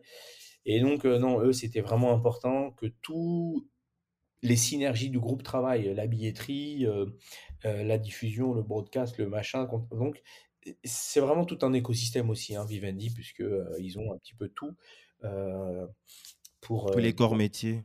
Voilà, tous les corps métiers. Et donc, étant donné qu'on a de très bonnes relations avec eux et qu'on a eu affaire à des gens vraiment extrêmement bienveillants et gentils, et, je les remercie, vraiment, c'est vraiment un groupe super, le groupe Vivendi. En tout cas, nous, on a eu une expérience formidable avec eux. Bah, à la fin, on a négocié de récupérer la ligue. Donc Fernand et moi, nous avons racheté la ligue auprès du groupe Vivendi. Et donc aujourd'hui, nous en sommes les propriétaires. Et suite à ça, ensuite, on a fait une, on a fait une, une levée de fonds et on a relancé. Ils sont quand même encore associés ou euh Non, non, non, ils sont plus dedans. sont plus dedans. On a de très bons rapports avec eux, mais ils sont plus dedans. Les chiffres sont publics? Les quoi? Les chiffres sont publics, les chiffres de rachat Non. Ils ne le sont pas. Il y, a, quand même un ordre d'idée euh, en termes de. Non, je pense que la seule chose que je peux te dire, c'est que euh, Vivendi a été extrêmement généreux envers nous. Même si c'est nous qui avons racheté, hein, mais généreux sur le prix parce que, parce que conscient du travail qu'on avait fourni, conscient de tout ce qu'on a apporté, conscient quand même que nous avons constitué à la valeur de cette société. Hein. Au final, la valeur de cette société en vrai, si tu veux, c'est comme si, c'est comme si, on avait créé avec, Fernand, Arès, parce qu'on a quand même tout amené chez Vivendi. C'est-à-dire on leur a amené tout le savoir-faire. Voilà comment faut faire, voilà ça, ça, ça, ça, on va faire comme ça, comme ça, comme ça. Donc en fait, on a tout amené. eux, ils avaient, les fonds, et donc ça allait vite. voilà. Mais en vrai, à part le nom, le nom, c'est eux qui l'ont euh, qui l'ont vraiment choisi et déposé. Mais à part le nom, c'est nous qui avons tout apporté. Donc, si tu veux, quand on a, on a racheté, pour eux, ça a été un peu, un peu une évidence de dire, bah, ils ont tout créé pour nous. Euh, venez, on, on, leur fait les meilleurs acquéreurs. On leur fait quelque chose de, voilà, ça sera les meilleurs acquéreurs parce qu'on sait qu'ils vont en faire des choses bien et en même temps, euh, ils, le méritent. Donc, si tu veux, voilà, ça a été, ça a été vraiment, vraiment un bon, un bon moment. Yes. Donc, vous reprenez la marque Ares Fighting et du coup, pour la levée de fonds, c'est vous avez effectué cela auprès de quelle institution? Ce sont des fonds classiques qui investissent dans des Non, sur, la, levée de fonds, on a fait ça. ça a été un peu Friends and Family, ça a été assez rapide. On a eu un gros engouement et beaucoup de, de, gens se sont manifestés et ont cru en notre projet et on les en remercie vraiment. Et du coup, on a eu beaucoup, beaucoup, beaucoup de retours. donc ça a été, ça a été plutôt Friends and Family. Yes. Vous avez levé combien?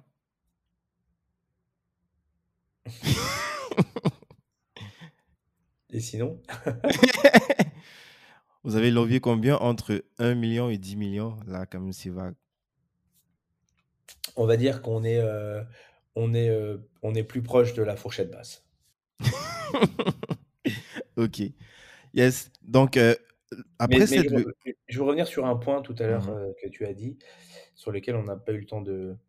J'ai pas eu le temps de développer parce que tu es parti sur deux points sur euh, qui a fondé Vivendi et par rapport à la concurrence, machin, machin.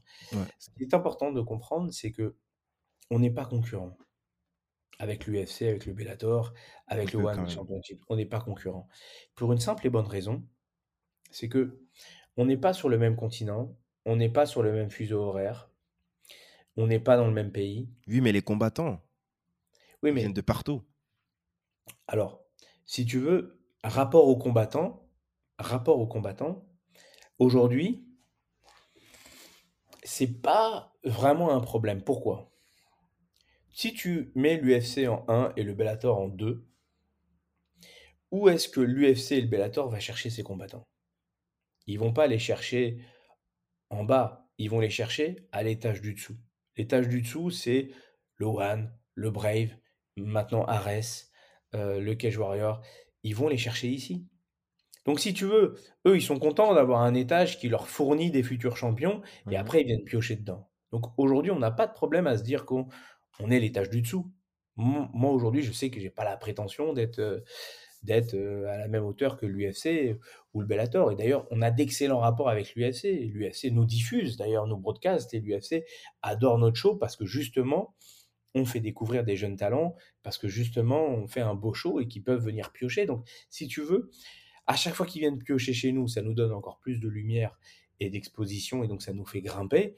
Donc, si tu veux, c'est pas très dérangeant. On n'est pas sur le même pays on diffuse pas aux mêmes horaires. Eux, ils sont sur un horaire américain, nous, on est sur un horaire français. Donc, en vrai, l'UFC avait tout intérêt à ce qu'une grosse ligue se monte en France. C'était dans leur intérêt. Parce que. Faites le taf pour eux, en fait. mais c'est exactement ça. Mais c'est exactement ça. Regarde, quand l'UFC organise aux États-Unis, ça leur coûte probablement 5 fois moins cher que si, quand ils viennent en France. Ils vont pas venir beaucoup en France. Parce que il faut déplacer 400 personnes. Ça va leur coûter combien? Il faut les loger, il faut les nourrir, il faut les machins, il faut organiser. Et puis, l'UFC aujourd'hui, ils vont pas prendre le risque de, de déléguer leur production à, à, une production locale. Ils vont pas prendre le risque de déléguer. Enfin, tu vois, ils vont venir avec leur staff, donc ça va leur coûter une fortune quand ils vont venir. Donc, en vrai de vrai, ils vont venir à Paris. Je sais même pas s'ils vont être rentables. Ils sont là pour maintenir leur image de marque, pour maintenir leur image de marque. Mais économiquement, bah, je dis pas qu'ils vont perdre de l'argent, mais tu vois ce que je veux dire, c'est pas c'est pas l'événement le plus. Enfin, tu vois, ils font un événement aux États-Unis, ils font venir plein de Français, ils sont diffusés en France, ils ont dépensé quatre fois moins, ils ont rentré plus d'argent, tu vois ce que je veux dire. Donc, par contre, comme il y a une très grosse fanbase en France, ils ont besoin de l'entretenir. Ils ont besoin que le MMA soit présent en France. Ils ont besoin que les Français consomment du MMA. Ils ont besoin que les gens aiment le MMA. Donc, pour ça, ils ont besoin d'une ligue. Et il leur faut une belle ligue, une grande ligue qui va développer des nouveaux talents, qui va mettre en avant des jeunes combattants, qui va faire une belle production. Donc, ils ont besoin. Donc, oui, tu as 100% raison. On fait le taf pour eux. Mais ils l'ont fait pour nous.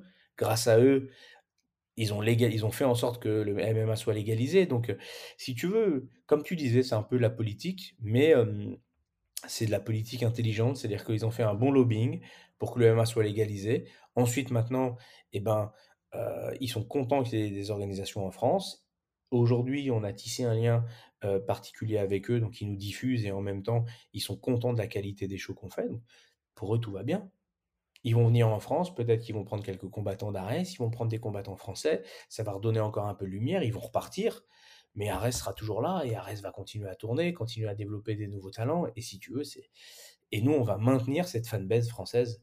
Donc, ouais, c'est un, un, travail un peu en commun. Donc, il n'y a pas de. Si tu veux, pour en revenir, il n'y a pas de concurrence. La vraie concurrence en France va venir des, des, organisations locales qui vont se monter en France, tu vois, et qui vont euh, euh, faire aussi bien que nous, ou peut-être mieux. Euh, bah, chacun, après, c'est la loi de la concurrence, hein, tu vois. La concurrence, il y en a partout. Hein, tu as bien des boulangeries qui sont collées, bah, tu as l'une plus qu'à l'autre. à toi d'être le meilleur derrière. Après, ça, c'est la vie de la, de la, concurrence en France, et partout. Yes.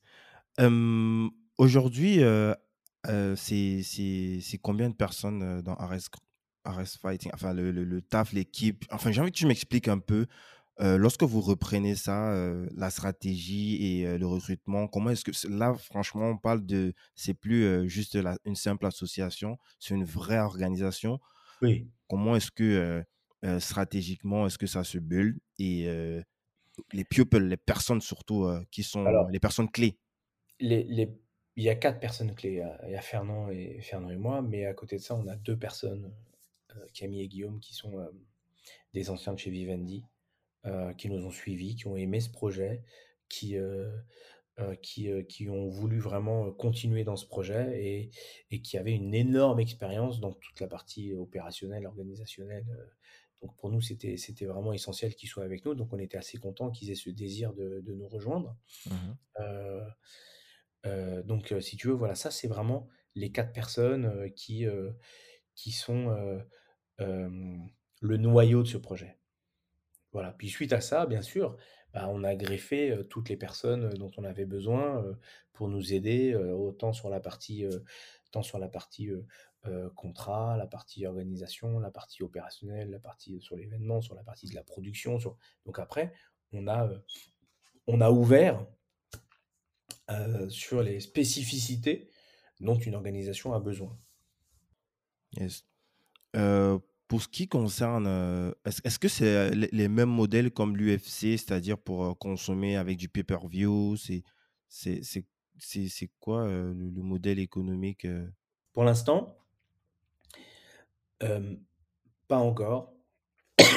L'idée, c'est déjà de continuer à bien se faire connaître, donc de continuer à être diffusé par, par des gros, des gros diffuseurs. Tu vois, on a eu, on a l'UFC qui nous suit sur toute l'année 2022. On a aussi eu la chance là au mois de mai d'avoir l'équipe. Donc c'est quand même la première diffusion en clair sur une chaîne en clair en France. Hein. Ça, ça s'était jamais fait. Je sais que le Cage Warrior avait diffusé une fois sur le M6 Play, mais là on était vraiment sur une chaîne, une chaîne de la TNT, quoi, une chaîne que tu trouves en clair sur la 21. Donc si tu veux, ça a été une grande première. Donc voilà, aujourd'hui on, se fait connaître massivement, on, se, on, se, on assoit notre notoriété, on assoit notre légitimité, et puis on verra plus tard comment ça se passe. Si on décide de, si finalement ça dépendra des contrats, entre les contrats de droit télé ou est-ce qu'on choisira plutôt le pay-per-view. On, on, avisera à ce moment-là, tu vois, chaque, les choses changent et évoluent en fonction de ton évolution, justement. Donc, si tu veux, c'est très dur, c'est très dur aujourd'hui de te dire c'est figé, ça sera comme ça et la stratégie sera comme ça. C'est plutôt, voilà, selon l'évolution, selon les opportunités, et ben on, on, verra quelle est la meilleure, la, la meilleure direction à prendre. Est-ce que encore une question bizarre. Est-ce qu'il y a un tour de table qui est encore prévu, une levée pour davantage développer des acquis actuels? Peut-être que je reformule ma question. oui, oui, que vous oui, oui, tout à fait. C'est en projet. C'est en projet. Aujourd'hui, si tu veux, le, le, le- si tu veux, le, le- c'est pas une, une nécessité vitale. C'est plus Ça brûle du cash quand même, forcément. Oui, non, attention. Je dis pas que ça brûle pas de cash. Je dis juste que c'est pas la- c'est pas c'est pas vital. C'est plus dans un souhait d'accélérer le développement. C'est plus dans un souhait de de d'aller next step. On, on, on sait aujourd'hui, si demain on avait plus d'argent, on sait exactement quoi faire pour aller plus vite et plus fort.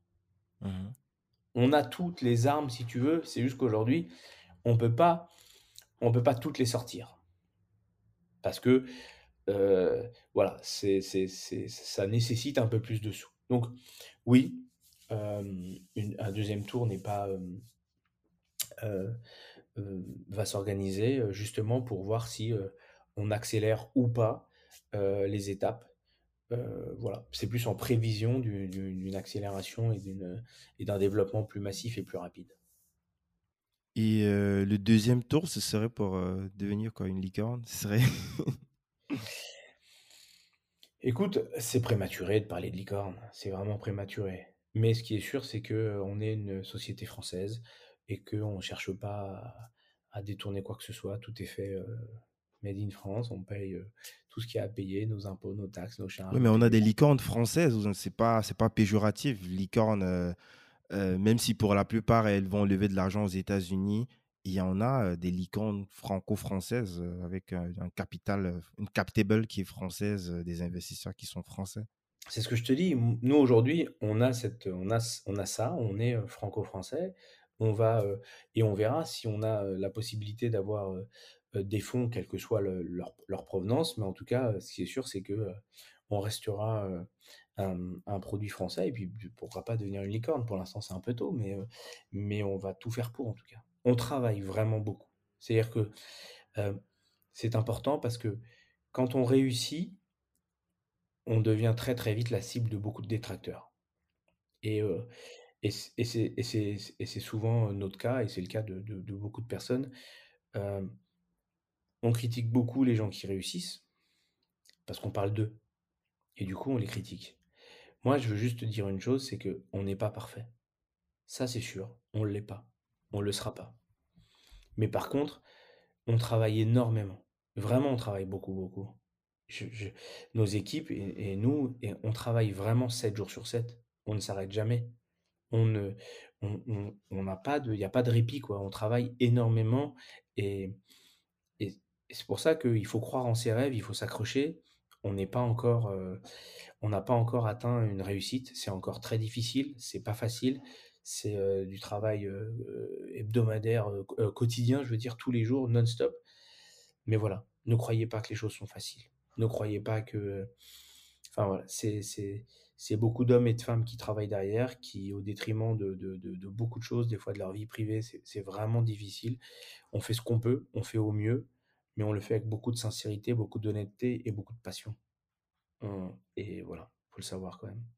Il y a un point, heu, Benjamin, que je voulais qu'on parle aussi, c'est, les combattantes, en fait, les femmes.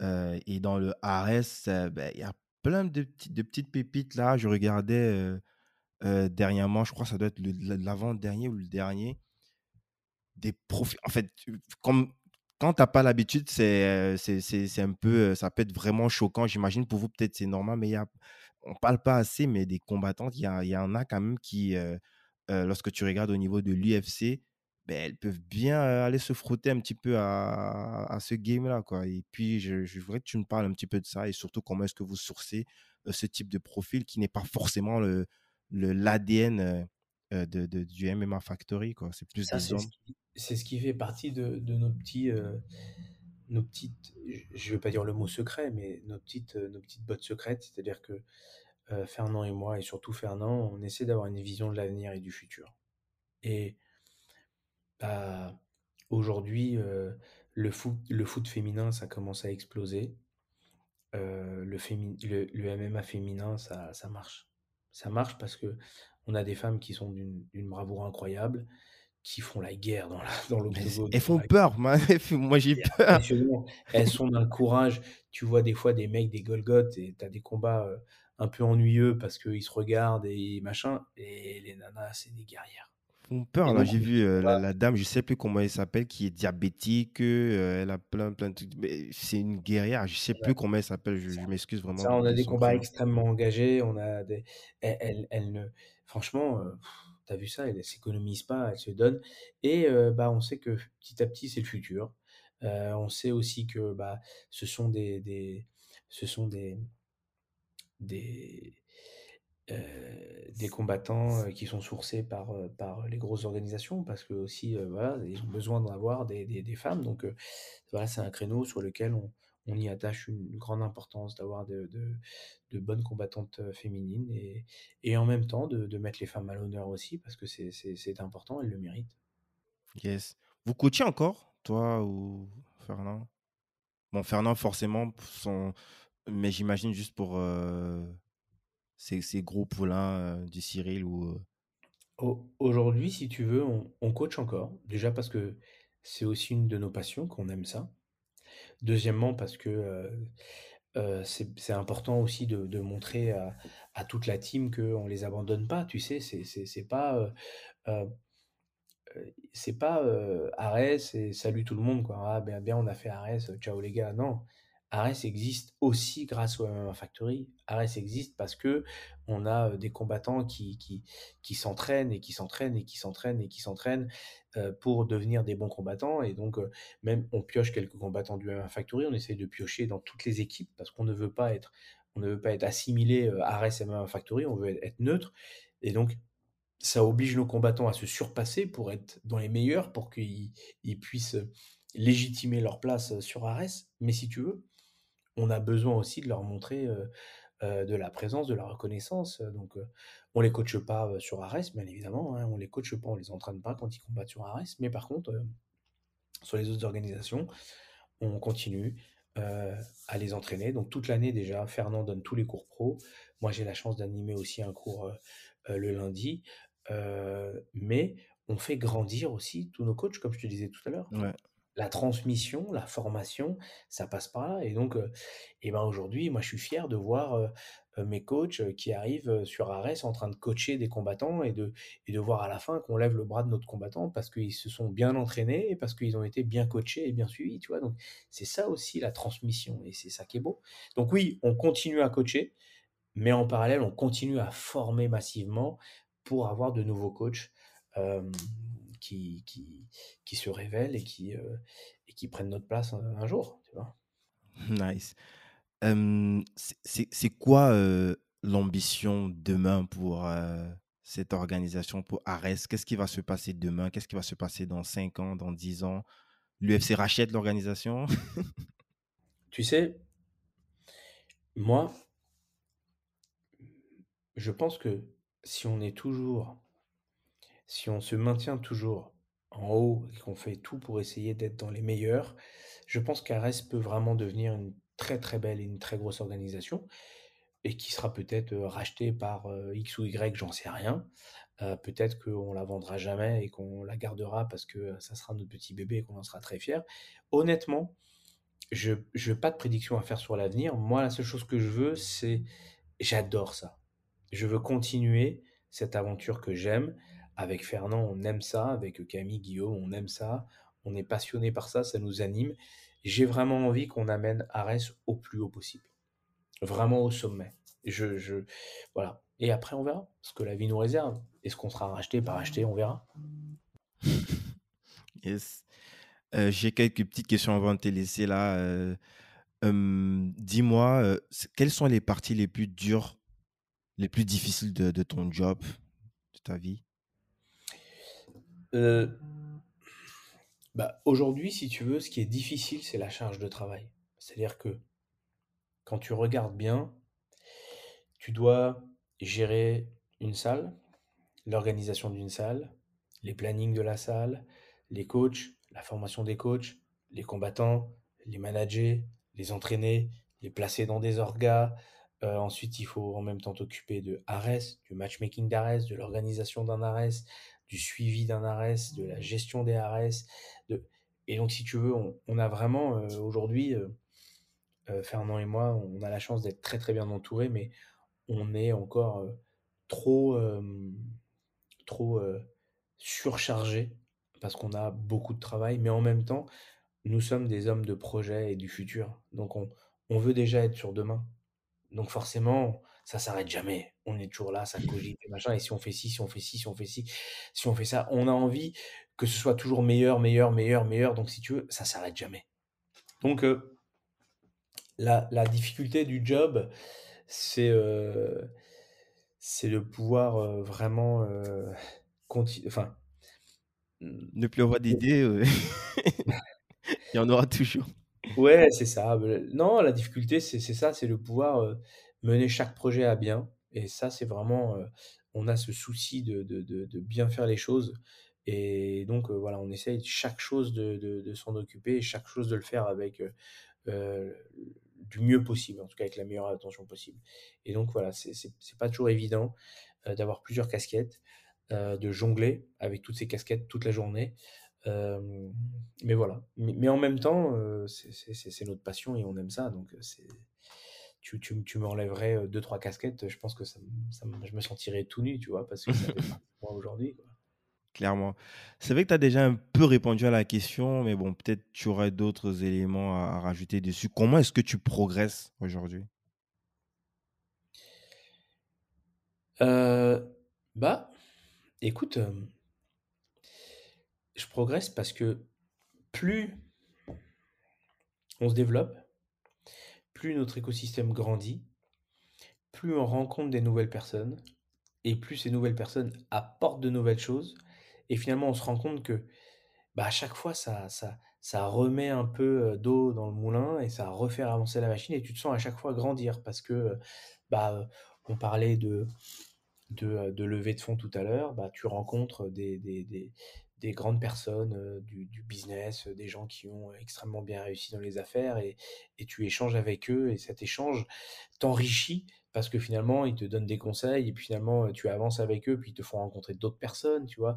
Pareillement dans le sport, on est tout le temps en train d'avoir de nouveaux préparateurs physiques, de nouveaux coachs qui arrivent, de nouveaux combattants qui arrivent et chaque personne arrive avec son expérience, avec avec son background, avec son prisme pour voir les choses. Et, donc ces échanges nous, nous, font à chaque fois grandir. Et, voilà, et je pense que cette, cette multiplicité de, de personnes qui rentrent dans cet écosystème nous aide à, grandir à chaque fois. Et, ça, c'est important. Et puis après, bien sûr, bah, on se tient toujours au fait de ce qui se fait, on se tient toujours au fait de, de l'actualité, on est toujours à l'affût de, de, tout et des nouvelles choses. Et, et c'est ce qui, euh, et ce qui nous, nous, permet de, de rester, en tout cas, de se maintenir. Tu vois, je n'ai pas la prétention de dire qu'on est là, mais en tout cas, de, de se maintenir toujours euh, à flot. Yes. Euh, tu, as des, tu as des gros regrets? Tu as, tu as un regret particulier à nous partager, un truc qui, te, qui te consomme?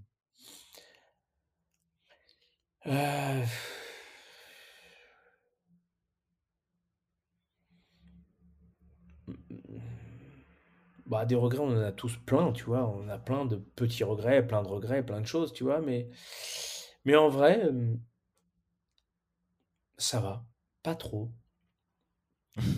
Pas trop.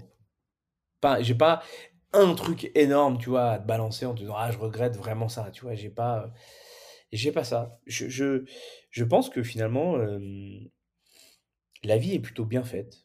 J'ai une grosse confiance en en mon destin et en mon chemin. C'est quelque chose qui m'a toujours animé. Je me suis toujours dit que, heu, si tu restes, quelqu'un d'honnête et de et de bienveillant et de droit et de travailleur, tu y arriveras toujours. Alors oui, le le parcours des fois, il est salement dur, quoi, vraiment, heu, Ouais.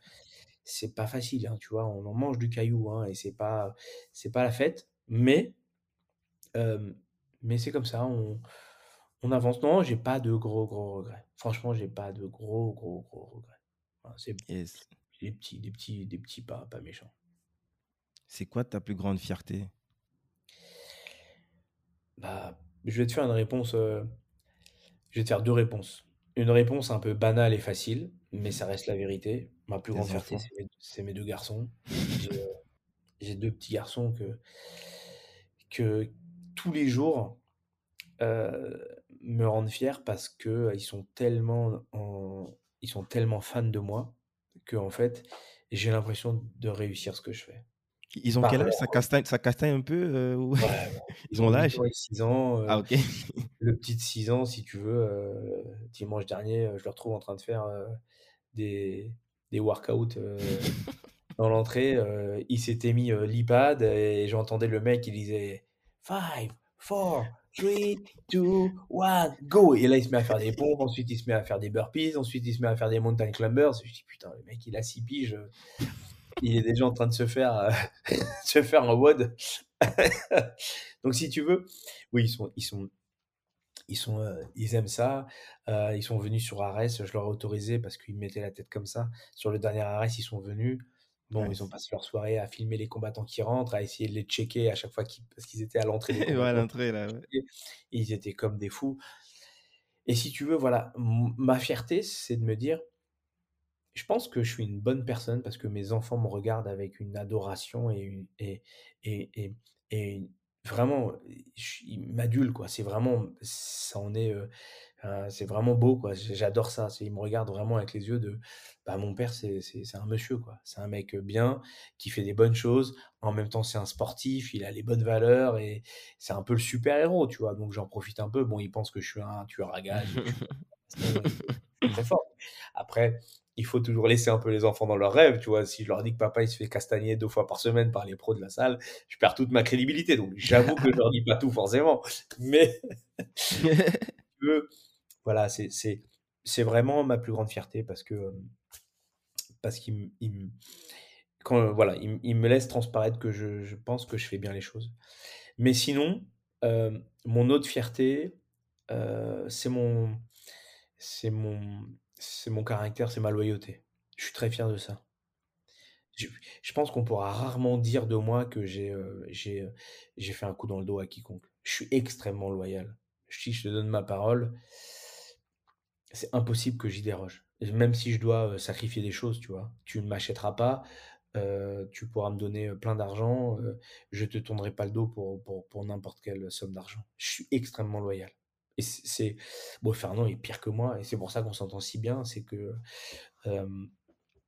on s'est toujours dit l'un l'autre, on a tellement de loyauté l'un envers l'autre que personne ne pourra nous monter l'un contre l'autre parce qu'on sait exactement ce qu'on pense l'un de l'autre. Et je sais que si demain tu viens me dire: «Hey, il paraît que Fernand, il a dit que tu étais, heu, machin, machin», je te croirai même pas. Parce que je sais que ce sera faux. Et donc si tu veux, cette, cette loyauté, c'est vraiment une valeur dont je suis fier parce que, heu, je sais que les gens peuvent vraiment compter sur moi. Je suis quelqu'un d'archi fiable. Et ça, c'est les valeurs qui se perdent aujourd'hui, j'ai l'impression et et moi, je suis fier de cette valeur. Voilà. Ça ça, c'est une de mes fiertés. C'est c'est ouais, j'ai beaucoup, beaucoup de défauts, hein, c'est une valeur que j'ai et Yes, et voilà, j'en suis fier. yes. Benjamin, est-ce que tu aurais 3 bouquins à à nous recommander? À part le bouquin de Fernand que j'ai commencé à à lire là. Ah, le titre, heu, ah ça m'échappe. Pourtant, j'ai commencé à lire. Attends, je je check ça. Training Camp. Train Training Camp, donc heu, Training Camp, ouais, c'est ce que je que je recommande fortement. Là, je viens de commencer et puis ça, ça, ça castagne déjà dès les premières pages. Donc, on va mettre le lien en, description. Et toi, tu aurais, aurais des, des, trucs comme ça, deux ou trois bouquins recommandés peut-être?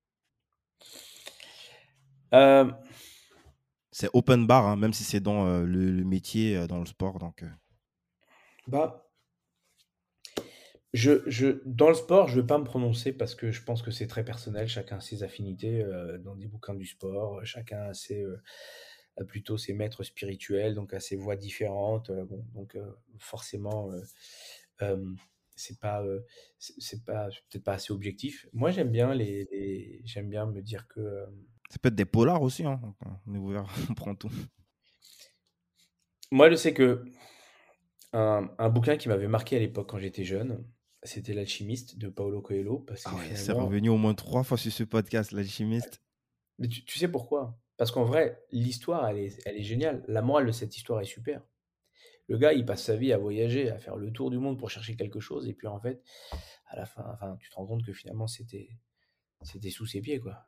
Tu vois? Et, je trouve que c'est souvent ça. Hein, c'est tu passes ta vie à chercher quelque chose, mais est-ce que vraiment tu regardes vraiment à côté de toi ce qui, se passe et ce qu'il y a Et souvent le bonheur est juste à côté et on est toujours en train de le regarder, d'aller le chercher un peu partout.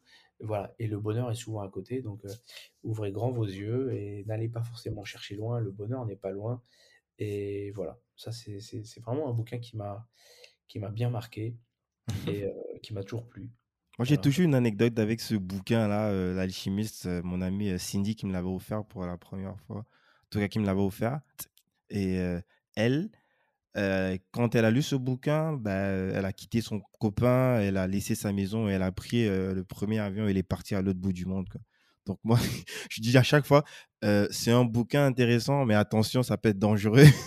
mais c'est quoi la fin de son histoire finalement? Elle est revenue, elle est revenue ou elle est restée à l'autre bout du monde Non, elle est partie, elle est devenue, comment on les appelle, les, les hôtesses de l'air là? Elle est devenue hôtesse de l'air. Elle a fait plein d'expériences en Asie et puis c'est elle a changé complètement de vie en fait. Bah, pas, que, pas que son copain c'était en enfoiré, mais juste qu'elle a découvert qu'elle n'était pas à sa place et que ben, elle vivait sa vie par procuration.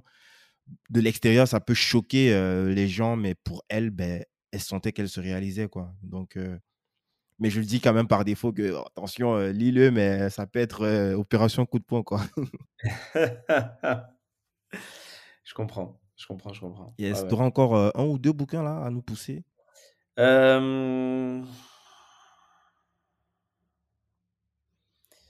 Qu'est-ce que j'ai lu qui m'aurait marqué, marqué, à te pousser comme ça?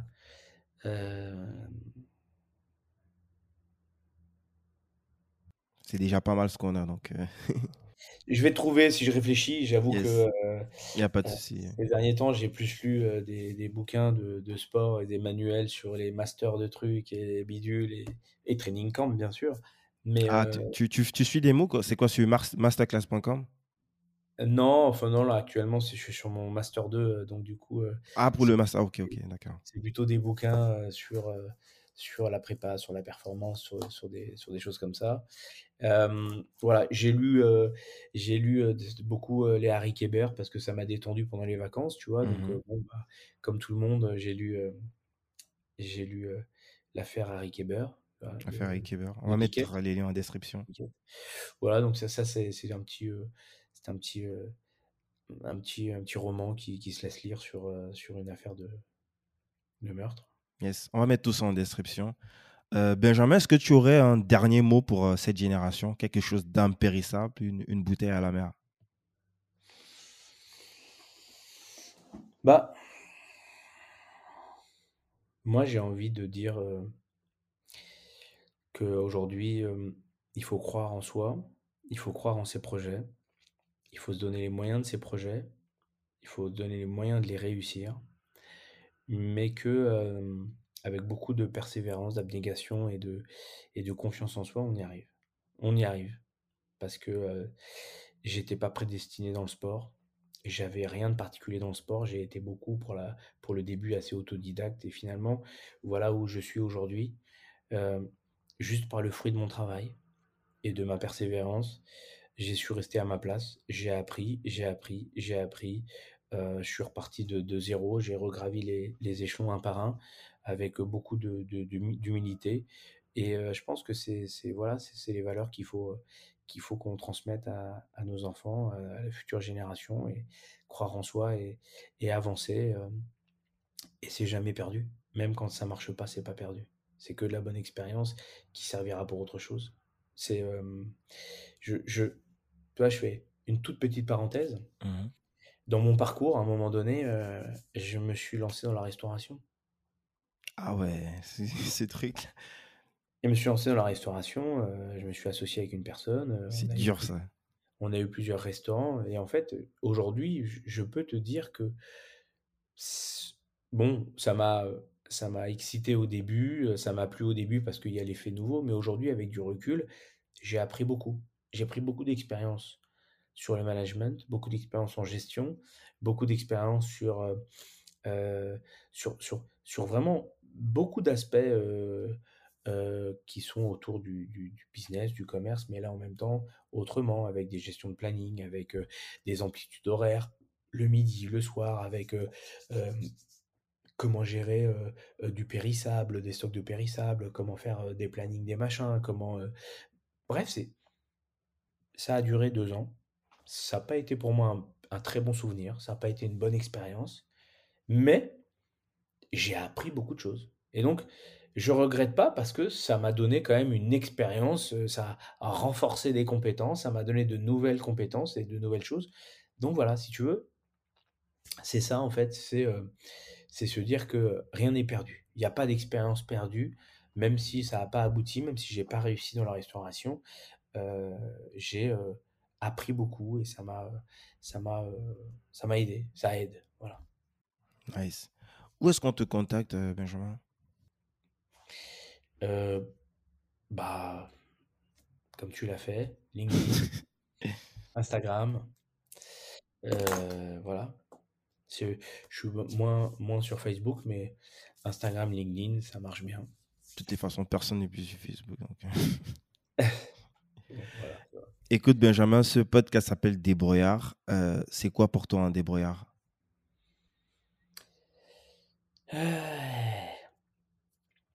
Pour moi, un débrouillard, attention, c'est d'abord avant tout une personne très honnête.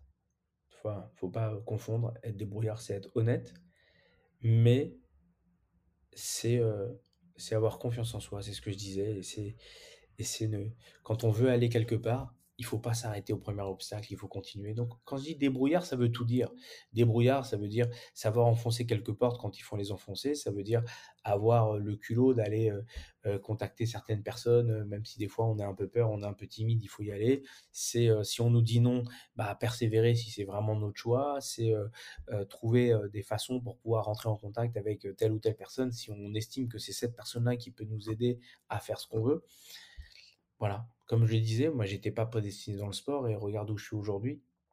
Parce que j'ai eu la chance de rencontrer les bonnes personnes, mais les bonnes personnes, elles n'étaient pas forcément à côté de chez moi où on ne me les a pas présentées. J'ai été les chercher. J'ai fait une heure de voiture pour aller les voir trois fois par semaine et, ainsi de suite. Quoi. Voilà, il faut, il faut se donner les moyens de réaliser ses rêves et ensuite persévérer.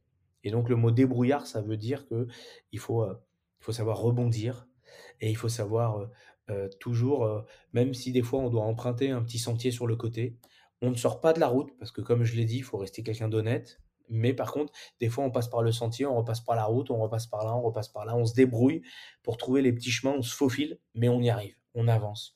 Voilà, être débrouillard, c'est ça. Et c'est avoir confiance en soi. Et puis avancer.